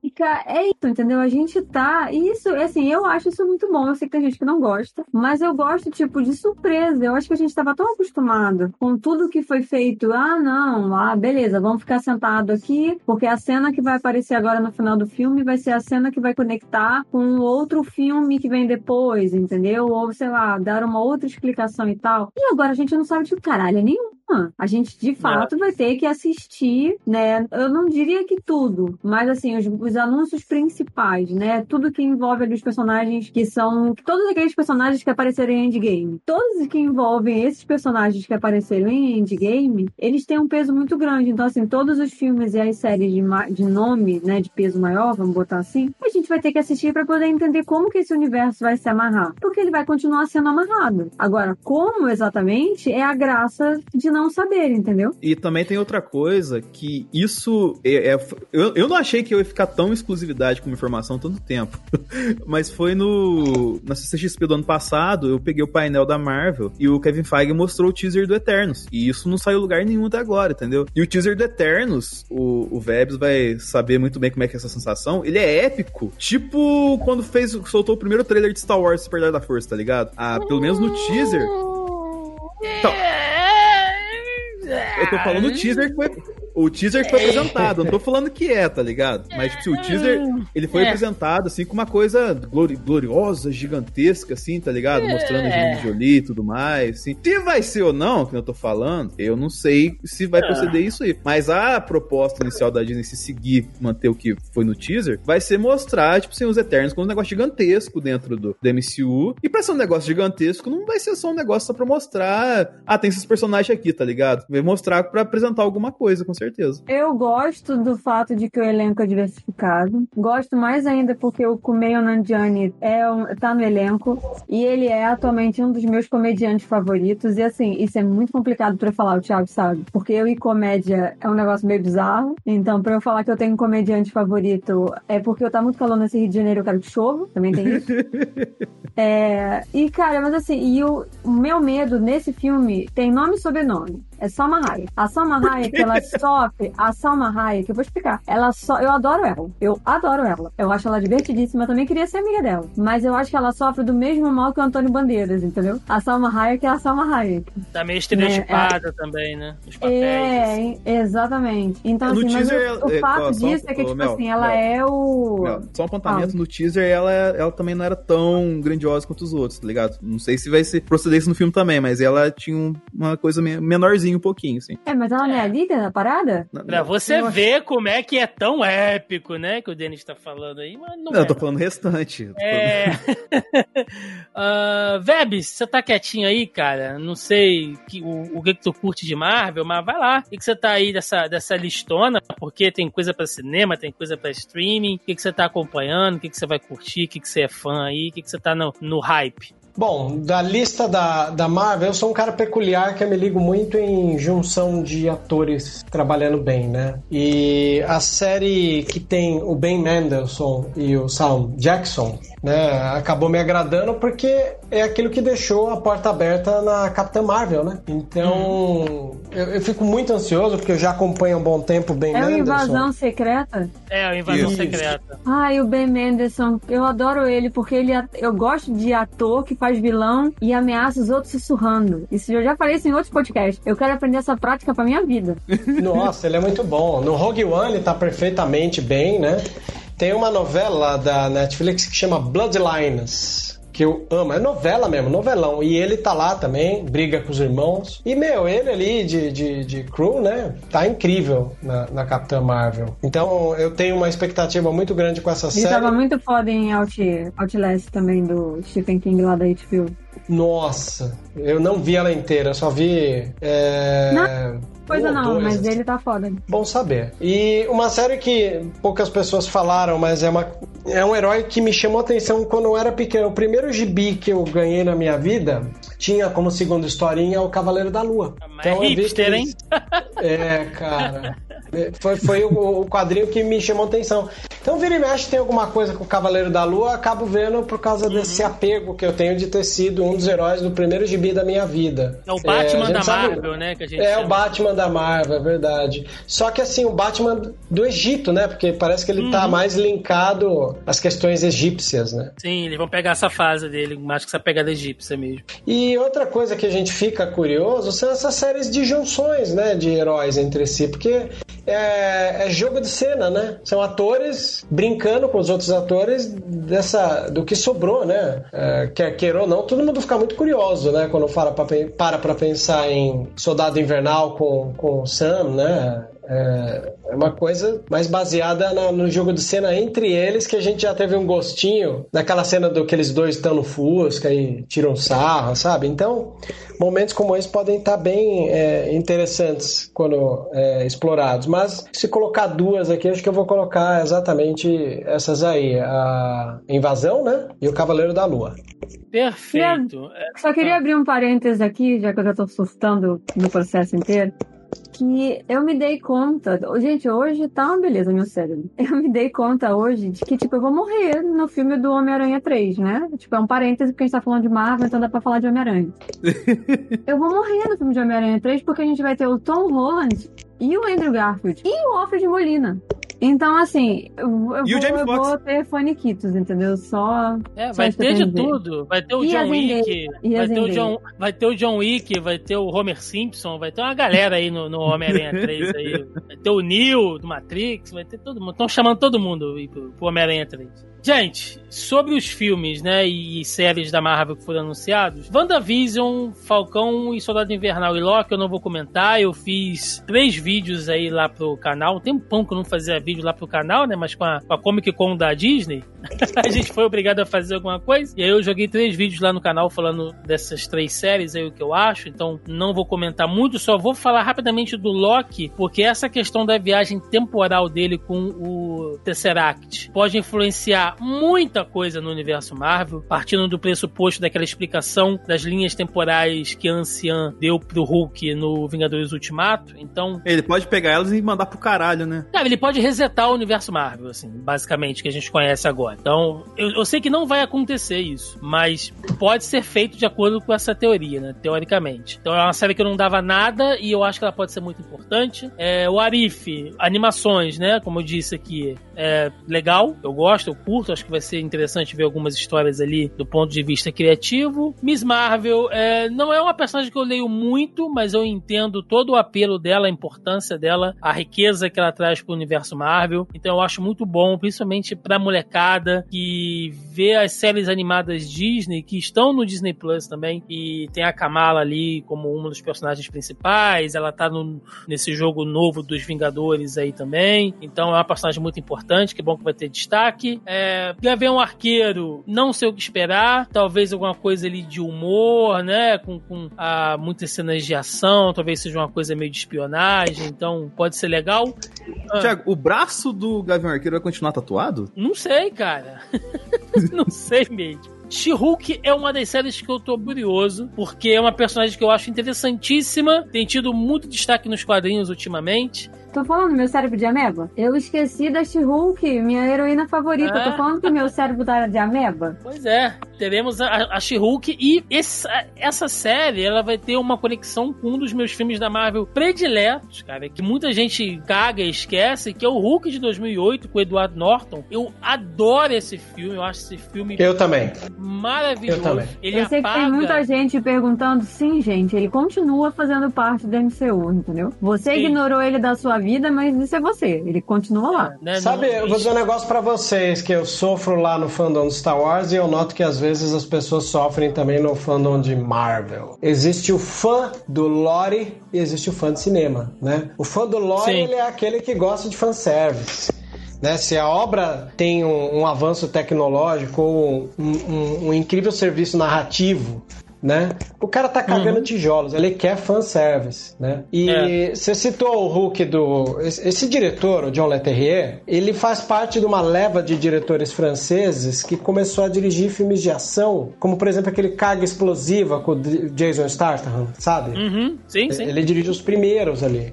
E o número de, de- o número, número de filmes, de quantidade e principalmente de qualidade de filmes de ação feitos na França e filmes de horror feitos na França, tipo, da, da última década pra cá, triplicou, assim. E quando na época que a Marvel tava ali montando seus primeira, sua primeira onda e o do Hulk era Leterrier, cara, eu fiquei extremamente feliz, cara.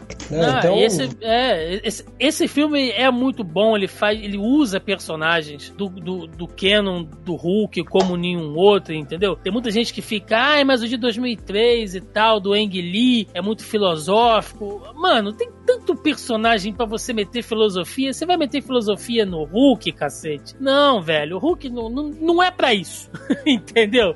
Então, o Hulk de O 2008 Ang é Lee, eu- vou dizer uma coisa, é, eu vou, vou fazer uma leve defesa, mas de novo nessa questão do, do, do cinema mais do que do lore, né? Todos os Aham. filmes do Ang Lee existe uma perseguição co- comum, assim, na figura paterna ou na figura criadora, assim. Sim. No, no Brokeback Mountain, é um dado momento lá que eles querem assustar o cowboy que ele não pode ser gay, é, tem a figura do pai que pega o filho e fala, ó, tá vendo esse cara morto a paulada na valeta? Então, esse cara foi um homem, entendeu? É, e, ele, e, e isso acontece com o homem se o homem gostar de outro homem. Então, há uma figura paterna o tempo inteiro ali é, incomodando, né?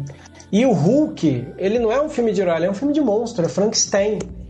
É, como sempre, meu cérebro de ameba, né, gente? Mas eu tô de férias agora, isso vai melhorar pelo menos pros próximos 20 dias. Uma outra coisa que eu tô curiosa é a She-Hulk, porque ela é uma das minhas heroínas favoritas. É, eu li bastante coisa e o- os últimos quadrinhos que saíram envolvia aquela coisa da doença mental e ela tava tentando se entender ali enquanto virava She-Hulk. E aí eles chamaram a Tatiana Maslany, cara, que é uma atriz foda, que fez Orphan Black. E em Orphan Black ela fazia, sei lá, seis, oito personagens diferentes. E cada uma das personagens tinha uma entrega única, tinha uma essência, tinha uma atuação, tinha um trejeito. E quando eu vi que escalaram ela para Jennifer, eu falei, puta, vai ficar foda pra caralho. Então, assim, eu tô muito curiosa, muito curiosa. Eu espero que seja bom, muito bom. E o Mark Ruffalo vai aparecer, né? Fofíssimo, Sim. como sempre. Sim, não, não só o Mark Ruffalo, como teremos Tim Hoff de Abominável de Sim. novo. Então tá Eu li- pegando total. Pegando, Sim, 2008. pegando é, carona nas, nas loucuras do Dennis, porque são universos que se conversam, eu queria muito que aparecesse o Matt, o Matt Murdock. Seria muito foda. Nossa, eu me Então- jogava da janela, assim. É, O, o Matt Murdock, ele tem essa parada, né? A galera tá falando muito, né? Pô, tá voltando agora tudo pra mão da Disney, né? A Disney, ela costuma não utilizar imediatamente quando as coisas voltam pra mão dela, né? É. Mas o, tá tendo um coro muito grande pelo Demolidor, né? Tanto no filme É. da Aranha. É, saiu, saiu boato, saiu boato aí essa semana que ele estaria lá no Homem-Aranha 3. Mas acho que até o Sonic vai estar no Homem-Aranha 3, então não, não, não tem muito o que, o que dizer. Então acho que, cara, a série da She-Hulk promete muito. Cavaleiro da Lua pode ser alguma coisa diferente. Invasão Secreta também, né? Como vocês falaram aí, a coisa do, dos Screws e tal, mas, né, é, não sei até onde realmente eles querem abordar isso nessa série. Hilly Williams entrando agora sem a presença do Homem de Ferro pode ser interessante. Queremos sim ver mais, né, do Máquina de Combate, que é um personagem bacana. O Don Cheadle man- manda bem no personagem, então é, Armor Wars acho que pode ser um, al- alguma coisa pra ele brilhar, né? E, cara, Guardiões da Galáxia especial e Groot, pra mim, É desenho, né? qualquer- É, mas é, é meio que por fora da parada. É. É, tipo assim, é o, é o James Gunn fazer a graça dele, né? Aqui, ó, toma duas coisas fazer graça aqui, James Gunn. Sim. Já faz- Sim. Sobre os filmes, cara, Viúva Negra a gente já citou aqui em outros programas mais ou menos, né? Então, é, eu, eu acho maravilhoso que vai sair esse filme agora, mas é um timing horrível, né? Porque saiu um filme da personagem que já morreu, cara. Eu adoro a personagem. A, a fanbase pediu tanto um filme solo dela, sabe? Antes, pra ser encaixado em alguma das fases, e não, e não saiu. Então vai sair agora, beleza, a gente vai assistir. Scarlett Johansson, Já era pra ter assistido. maravilhosa. Mas, porra, sabe, que timing horrível do, do, do Marvel Studios pra esse filme. Shang-Chi, cara, tô curioso pra ver, tô muito curioso pra ver, né? Então, talvez agora tenhamos o, o mandarim de verdade, né? E não aquilo que a gente viu no, no- no Homem de Ferro 3. Eternos, não tô tão empolgado quanto o Denis, acho que vai ser qualquer coisa. Doutor Estranho, aí a coisa já começa a ficar realmente interessante. Tanto o Doutor Estranho como o Sanheim, né, Guardiões- Thiago? é, tanto, ó, filmes do Doutor Estranho, do Homem-Formiga e dos Guardiões são filmes que expandem muito o universo Marvel no cinema, na coisa do background, né? Fala de múltiplas re- realidades, do multiverso, viagem temporal, é, outros planetas, outras raças, então são filmes que são sempre muito importantes pro universo como um todo. Ah, Thor, Love and Thunder. Vocês sabem o meu problema com Taika Waititi, eu não vou me demorar muito aqui, mas assim, cara, é, não- você não precisa ter um filme é, mentalmente prejudicado pra ser um filme engraçado, entendeu? É, então é por isso que você não falou nada A do filme do gente- Taika né? No, no Star Wars. Ah, malandro. Mas em Star Wars, cara, ele fez um trabalho muito bom. Ele fez um ótimo trabalho ali. Ele conseguiu botar uma dose de humor muito interessante. Ele tem uma visão estética bem legal, entendeu? Mas ele não funciona no Thor. Não adianta, não adianta. Ele não funciona no Thor de maneira alguma. É, você não precisa botar o personagem ali com- realmente com algum tipo é, de, de- de limitação psicológica, entendeu? Mental, pra, pra funcionar. Eu acho que a comédia dele não funciona nesse personagem. E assim, ah, mas você não gosta de comédia no Thor. Eu já falei isso aqui um zilhão de vezes, que a questão não é essa. A gente tem o Thor com pegadas de comédia fantásticas sendo usado ali pelos irmãos russos, tanto no, no Guerra Infinita como no Ultimato. Pô, aquela cena do Thor sendo encontrado pelos Guardiões da Galáxia, todo aquele diálogo, eu, eu choro de rir, cago nas calças de rir até hoje, mesmo sabendo todas as piadas, sabe? O timing, o feeling de comédia ali é muito bom. Ele, gordão lá também, sabe? Por mais que tenha o, o, o drama ali, acho que o Chris Hemsworth manda muito bem nessa pegada de humor também, ele consegue não deixar a vibe cair. Então, o meu problema não é o humor, o meu problema é que é ruim, sabe? O timing é, é tosco. Mas eu já falei isso aqui milhares de vezes. Então, você trazer o Christian Bale como Gore, cara, como um assassino de deuses ali, puta, sabe? Tem tudo para ser um épico. Natalie Portman como Thor, então, sabe? Tem tudo para ser um épico e não vai ser, entendeu? Vai ser. Ah, enfim, Pantera Negra aí, 2. aí é o Thiago falando, público. É. Pantera Negra. Depois você me cobrem aí. Pantera Negra 2, a gente já comentou aqui. O Blade, cara, tem tudo pra poder brilhar esse filme. Mahershala, um ator maravilhoso, entendeu? A gente já babou o ovo dele aqui pra caramba. Inclusive falando lá das séries Marvel na Netflix. Capitã Marvel 2, eu espero muito, muito, muito que continue abrindo as portas pro cenário galáctico, né? Da, da Marvel. Então. E vai ter as três, né? Vai ter a Carol Danvers, a Kamala e a Rambo no mesmo filme. Sim, sim. Então, sabe, eu acho O que maravilhoso. importa assim, é a. Carol, a Kamala e a Jennifer. e assim, eu espero que a- o filme da Capitã Marvel comece a pegar, cara, e introduzir histórias da Marvel maravilhosas, como, por exemplo, Aniquilação, que é uma saga Marvel só com personagem do núcleo espacial, entendeu? Tem muita gente que não entrou ainda, porque se vão trazer Quarteto Fantástico, já é porta aí pra você, de repente, sabe, trazer Galactus, pra você trazer Surfista Prateado, pra você trazer do Nova, entendeu? Pra sabe, você pode trazer outros personagens aí que são bem interessantes. Me permite uma Ah. aposta, Thiago? Uma aposta, não uma observação? Sim, sim. Você, você acha que a Marvel vai construir essa nova fase dela separando, entre aspas, questões de mutante, o que, o que ela comprou da Fox? Com- não, não é separando no geral, né? Tipo assim, construindo ele mais individual pro lado que ela comprou da Fox. Tipo assim, ah, a galera da Fox vai mais pro Galactus aqui, a galera do, MCU vai aqui pro Kang e tal. Assim, você acha que vai ter uma divisão nesse ponto? Cara, eu acho que vai ter uma divisão a princípio, porque a minha aposta é que se, é que se você olhar as séries, elas estão meio que casando com os filmes, né? Então você tem séries ali mostrando o mundo sem os Vingadores, o nosso mundo, o mundo normal, você tem séries que vão trabalhar múltiplas realidades, viagem no tempo, e você tem filmes que vão falar com isso também. Então eu acho que assim, você vai ter o background das histórias introduzido nas séries e já trabalhados nos filmes, entendeu? Vai ser uma coisa direto assim, tipo, olha, esse cara aqui que é o vilão desse filme, a gente não precisa mostrar a origem, gastar tempo de filme, né, gastar tempo de longa-metragem de cinema pra contar a origem do, do vilão, porque ele já foi mostrado lá na série. Então eu acho que vai ter essa essa pegada aí. Homem-Formiga e Vespa, como eu falei, os filmes do Homem-Formiga, apesar de não terem um hype tão grande, eles apresentam muita coisa pro universo. Guardiões da Galáxia 3, é, acho que vai ser divertidíssimo. Espero que tenha o Thor ali, sabe? Continue essas aventuras. Eu reassisti o 2 esses dias, continua muito bom, sabe? É uma equipe que realmente funciona, tem química. E vai ter morte, né, Thiago? Vai ter morte. E Quarteto Fantástico, cara. Assim, coragem, Marvel. Você muito corajosa. Não sei como vão fazer. sabe? Emily Também- Blunt e John Krasinski já é meio caminho andado. Também não me importa. Tem gente que tá. Não, porque tem que ter uma explicação. Mano, cara, confia, sabe? Acho que os caras vão dar um jeitinho. Eu falo- O. Doutor Estranho colocou eles ali. Eu, tô- eu vou trazer de outra realidade aqui, ó. Outra realidade que a gente não podia trazer antes. Eles não explicaram por que, que trocou o ator, por que, que saiu Edward Norton e entrou o Mark Ruffalo. Vocês estão querendo demais. Gente, pra encerrar, como a gente citou aqui, tem muita coisa que foi apresentada nesse evento, né? A gente tá com um release aqui que a Mel passou pra gente, foi enviado pra ela, tem 27 páginas, né? Ainda tem muita coisa da Disney, tem muita coisa da Pixar. Então eu vou dar uma passada por alto aqui só nas, acho que nos títulos um tanto que, que principais, né? Ou de um, pouco mais de renome, ah, que são franquias mais conhecidas, mas é porque é realmente muita, muita coisa aqui, né? Acho que a gente citou os núcleos principais que tem títulos de mais peso, que são Star Wars e Marvel. Vamos dar uma passadinha aqui rapidamente Pixar e Disney, né? Ainda, olha, falando sobre Lucasfilmes, o rancor da, da Mel, temos mais um Indiana Jones, né? Que eu sinceramente não sei o que esperar. Pete, de novo, dá uma de Dennis. Vão matar o Indiana Jones. Porque o Harrison Ford fez questão que morrer, que o.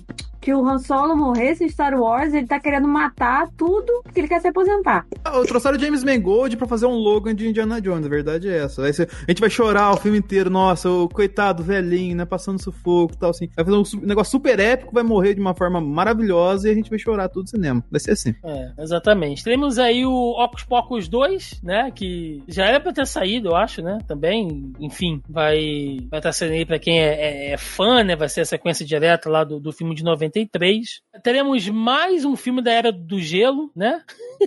Quer dizer, filme não, teremos ali uma, uma, uma série baseada na, na Era do, do Gelo, daquele daquele bicho psicopata lá do, do, do último filme, que tem o tapa-olho. Sim. Então, vai ser baseado nele ali. É, é, é outra parada, é tipo carros, né? A, a, a, Disney chupinha, assim, a franquia ao máximo, mas aí vai. Os caras compraram, né, velho? Eles, comp eles compraram, não é pra deixar na prateleira, né, Thiago? Sim, lógico, lógico. Teremos mais um filme da franquia, Uma Noite no Museu, pra quem gosta. E é um filmezinho de comédia que eu curto, cara. Eu acho bacana, assim, acho, acho ele interessante. Jungle Cruise com The Rock, né? Aí The Rock sempre fazendo, marcando presença nesses filmes aí. Não, na real, esse Jungle Cruise, ele ia sair esse ano no cinema. É. E aí e eles aí tentaram de, adiar, adiar, adiar. Aí adiaram tanto que eles resolveram é, lançar pro streaming, entendeu? Mas eles seriam um lançamento para os cinemas. Inclusive tem a Emily Blunt aí, ó. Sim. Mas já tá na Disney. Eles tentaram adiar porque Ela é The Rock, tava, né? né? Porque ela é Mary Poppins, eu esqueci disso. É.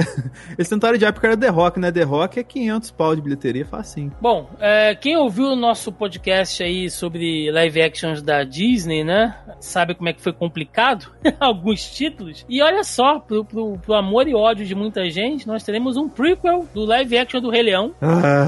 Então. de tantos live actions, né, cara? Foram logo no do Rei Leão. Ai, meu Deus, não vou nem me esticar muito, não. É, escutem lá o nosso, nosso podcast de live actions da, da, Disney que vocês vão saber a nossa opinião. Falando em live actions, né, Pequena Sereia, pegando a coisa ali de, um, de, um, de uma estética bem coisa ali do Caribe, né, então acho que, que vai ser interessante. Também pro, pro ódio, né, de muitos haters aí com a, com a mudança da Pequena Sereia. Sereias existem, lidem com isso. Pois é. é. Também sobre live action, finalmente Pinóquio, né, chegando aí no, nas séries em live action é, dos novos clássicos Disney. Uh, uma série animada do Peter Pan, né? Peter Pan e o Andy. Inclusive aí com o Jude Law, né? Como Capitão Gancho. Então vai ser interessante. Teremos a sequência do Encantada. Agora vai ser Desencantada. Parece piada, né? Mas é isso mesmo. vai ser nessa pegada aí. É... Melissa, você que gosta de 101 Dálmatas, filme da Cruella. Eu vi.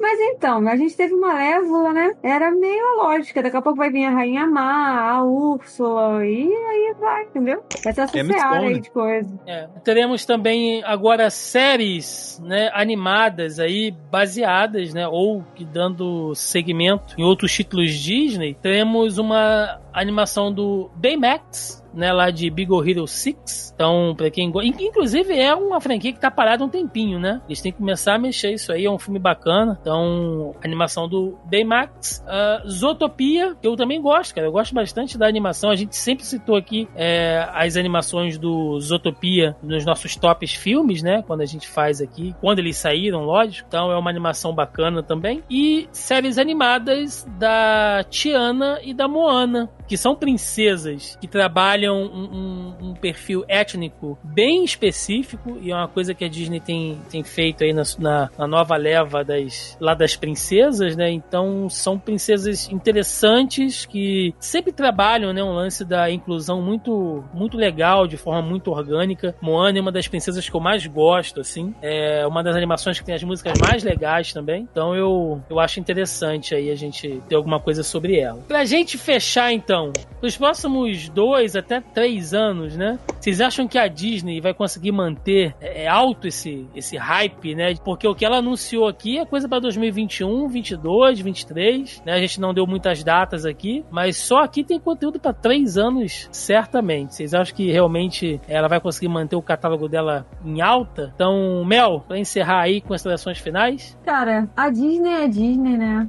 É muito malandra, a gente já sabe disso, mas eu acho que que eles têm um planejamento bem sólido de tudo que vai sair, o ano que vai sair e tal. É óbvio, né, que nem tudo que a gente falou hoje vai ser sucesso, vai dar, vai ser sucesso de bilheteria ou a gente vai gostar, porque é muita coisa. É impossível gostar de tudo e é impossível que tudo seja perfeito. Até porque a perfeição é chata, então não tem por que buscar isso. Mas eu acho que num panorama geral, e sendo bem positiva, e verme também, por que não? É, eu acho que num panorama geralzão, assim, a maioria das coisas vão ser boas, né? E de mediana pra ruim. Eu não acho que vai ter uma coisa do tipo que a gente vai falar, meu Deus, isso foi uma merda, por que, que eles fizeram isso e tal? Eu não acho que a gente vai chegar a esse ponto. Acho, né? Meu achismo aqui que eu posso quebrar a cara daqui a um ano ou dois, dependendo do que seja. Mas eu acho que eles têm um planejamento muito bom aí. Possivelmente algumas coisas vão cair nesse, nesse meio do caminho, né? Vai. Alguns projetos devem trocar de mão, porque muita coisa não tá fechada ainda. Então, eu acredito que a gente ainda vai ver algumas mudanças de coisas que não começaram a produzir, por exemplo. O que é Uhum. bastante comum. Mas eu acho Sim. que, no geral,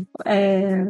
É um saldo positivo. É um saldo positivo, principalmente em relação para eles mostrarem como empresa que essa fusão não atrapalha é, a produção deles e que eles não vão deixar de entender que coisas da Fox são da Fox e que tem uma característica específica daquele, daquele estúdio. Eu acho que isso ficou bem claro e isso é muito importante, né? Que não vai ter assim, tudo não vai ter cara de Disney. Que tem coisas da Disney vão ter cara de Disney, mas os títulos que são da Fox inicialmente ou pertencem à Fox, por mais que agora façam parte da Disney, vão continuar com aquela roupagem, né? Vão continuar com aquela Até, estética. Ô, Mel, só complementando até, tem, a gente não falou muito, mas tiveram anúncios do FX também, vai ter uma série oriental lá super bem produzida Não, tal. vai ter um monte de documentário, vai ter coisa Vai. do National Série do vai ter uma série do Alien. É, vai ter coisa da, Sim. da Atlanta, vai ter, tipo assim, nova, temporada de Atlanta, Handmaid's Tale, tudo tá no planejamento dos caras, assim, tá ligado? Então, tipo assim... É porque a, A, gente. série, a- a- a série de Alien, vou ser sincero com vocês, a série de Alien muito me interessa. A mim Acho também. esse universo É.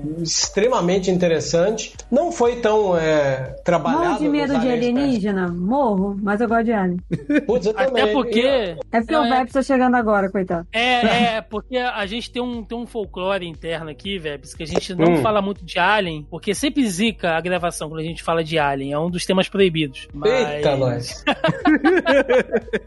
Por isso que a Mas gente no- propositalmente pulou, entendeu? É, não, mas falando Entendi. sério, mas no, mas no geral é, é realmente isso. Tem, tem muita coisa que vai sair ainda, muita coisa que é herança da Fox, inclusive, né? Mas a gente tá tentando focar aqui no, no- nos grupos, né? Que são do, do que a gente mais fala aqui, Marvel, Star Wars e tal, das, das grandes franquias. Beleza. Mas, Denis, você, considerações finais pra gente encerrar? Cara, é, vou colocar um ponto positivo e um ponto negativo. Ponto positivo é uma série dos Super Patos com a volta de Emílio Esteves, treinando um novo time de hockey lá. Então vai, vai estar no Disney Plus aí também. E o ponto negativo, o Thiago vai ter assustar, é um filme do Buzz Lightyear da Pixar. Não precisava. Mas vai vender boneco pra caramba, porque o, o Chris Evans vai fazer a voz do Buzz Lightyear, né? Uma E você vai um- comprar outro boneco. Você vai comprar outro boneco que eu sei. É, infelizmente eu sou. A Pixar é meu fraco, tá ligado?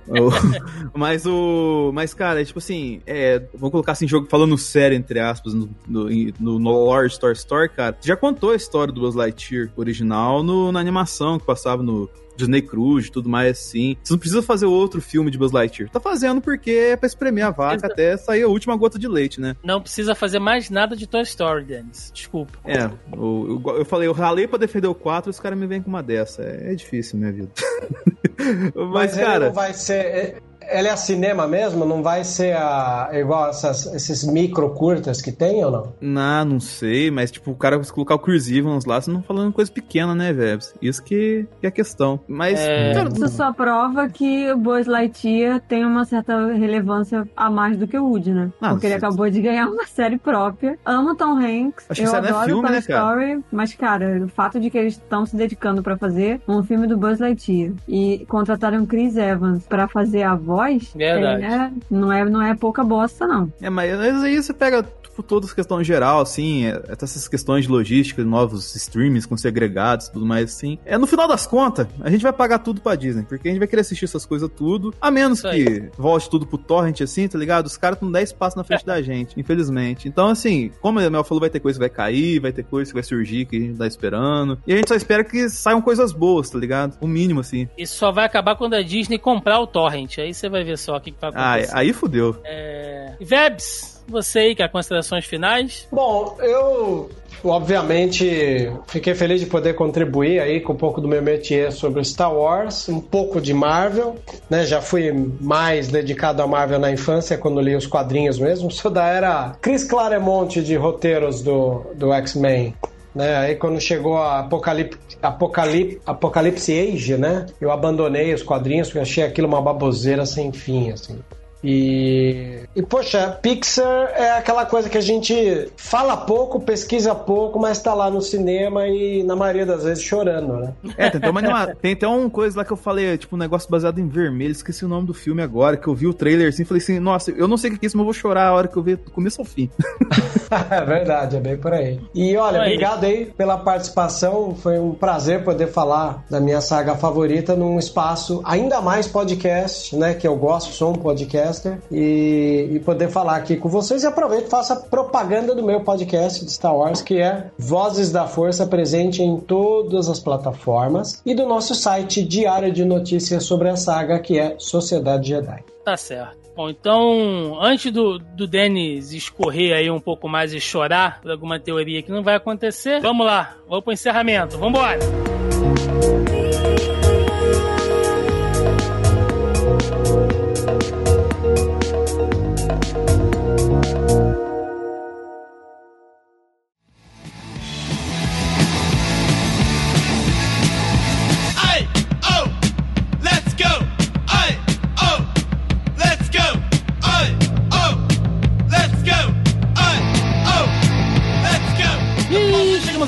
aqui de mais um Zoneando Podcast, onde falamos aí do Dia dos Investidores, né? Ou melhor, a Comic Con 2020 da Disney. A Disney fez a sua Essa própria foi épica. Comic essa, essa foi de verdade épica aí, né? Mandou ver vários anúncios aqui, muita coisa que a gente nem citou, mas com certeza, gente, vai ter conteúdo pra gente falar muito tempo aqui no podcast. Então, aquele momento agora é pra jabá, recados aí, o que vocês quiserem. Melissa Andrade, Tô de férias, tô de férias, tô de férias. Pegando um, bo- um meme aí, a mãe tá off, tô cansada.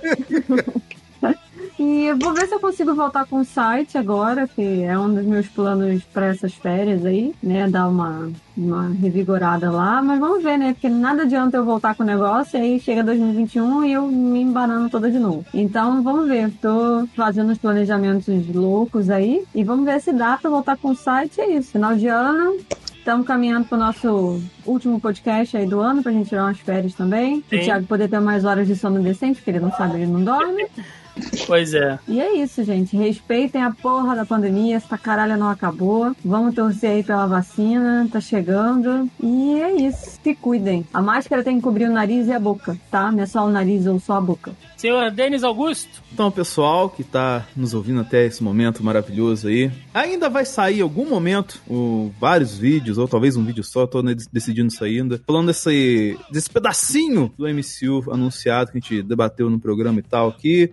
É, além disso, eu com o Vebs estamos. Se você está ouvindo na data de, de estreia desse podcast, no dia seguinte, no sábado, estaremos ao vivo a uma da tarde comentando o último episódio de Mandaloriano tudo que vai rolar com as aventuras de Grogo, Mando e companhia. É, provavelmente vamos fazer o mesmo esquema com o WandaVision. Tô vendo certinho como é que vai ser, quem vai ser, quando, quando vai ser e como vai ser. Isso tudo, por enquanto, lá no youtube.com/barra Vader no analisador. perfeito. E, bom, Vebs, mais uma vez, cara, muito obrigado. Espero que você tenha E eu que gostado. devo aí agradecer. Ó, eu- eu aproveitei muito, conheci pessoas especiais, falei do que gosto, ouvi muita coisa legal e encontrei uma tracker aí que, né? Tá vendo? Pois é, uma tracker que muito bom gosto aí, né? Promovemos aqui a harmonia de um tracker e um fã de Star Wars. Promovendo a harmonia dos universos que vivem brigando. Vou mandar, Stars. vou mandar isso pro seu. Henrique Granado lá do Conselho Jedi lá. É, Ah, manda Maravilha. Amigão, amigão, pode mandar. pro Henrique. Mas é isso, Bebes. Obrigado pela participação. Você deu seu, seu jabá anteriormente, mas reforça aí, cara. Onde a galera puder te encontrar, te seguir aí, reforça aí, o espaço é seu. Maravilha. Agradeço mais uma vez. É, faço parte da União Star Wars, que é a união de todos os sites conteudistas Star Wars, que esse site, na verdade, ele só ajuda as pessoas a propagarem notícias verdadeiras num mar de fake news, né? A gente sabe porque vocês citaram o Ei Nerd, né? A gente sabe como tem os youtubers americanos como Don Cock, Making Star Wars, Theory, é, We Got Discovery. Então o espaço é sempre bom para poder propagar notícias verdadeiras. Aproveito e falo do meu podcast, que é o Vozes da Força, e o site de notícias diárias, Sociedade Jedi. É isso aí. Obrigado mais uma vez. Inclusive, só, só fazendo um jabá do Vebs, quando sai episódio de Mandaloriano, ele faz uma tour de lives por vários canais, tá ligado? Comentando o episódio. Depois o Vebs manda os links aí de todos os projetos dele, rede social se ele quiser, a gente coloca aqui na postagem direitinho. Pessoal, é isso, né? Estamos chegando aí perto do fim do ano, então as coisas estão realmente um pouco corridas aqui. Lembrando mais uma vez, se você ainda não faz parte do nosso grupelho do Zoneando Podcast, tá marcando bobeira, o link tá na postagem aí logo abaixo ao player, só você clicar, né, e fazer parte do nosso grupelho. Essa semana eu joguei lá algumas perguntas é, pra galera falando, né, sobre os lançamentos aqui do Dia dos Investidores da Disney. A galera deixou várias perguntas lá. Hoje não deu pra ler todas elas, mas eu fiz questão de responder aqui algumas, né? O que a gente achou mais interessante, o que a gente achou que vai vingar, o que vai ser de maior sucesso. Foram basicamente ali o que o pessoal queria saber. Acho que a gente conseguiu responder quase todo mundo aqui, mas eu convido mais uma vez a quem não faz parte do nosso grupelho, entra aí ou procura Zoneando Podcast no Facebook, que vocês encontram a gente também lá, o nosso grupo, que é bem da hora, é bem limpinho. E Fora também a gente falou você- de Ragnarok, né, Thiago? Então tá, tá de boa, tá respondido as perguntas, geralmente, é tudo de lá, né?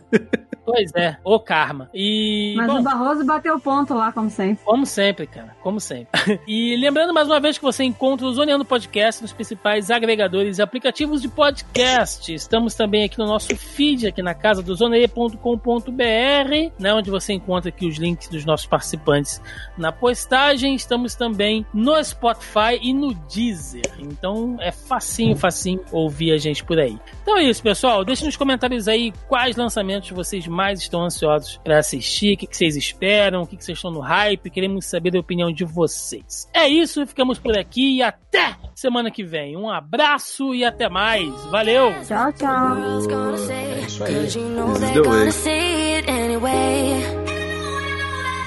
Who cares if they laugh at what we do Cause it's only me and you that know the truth Middle finger to the sky. They don't know about you and I. We've been rolling deeper than they'll ever know. Even though I broke your heart, no, that won't keep us apart. Baby, I know, I know, I'm not giving you up. If you want my love,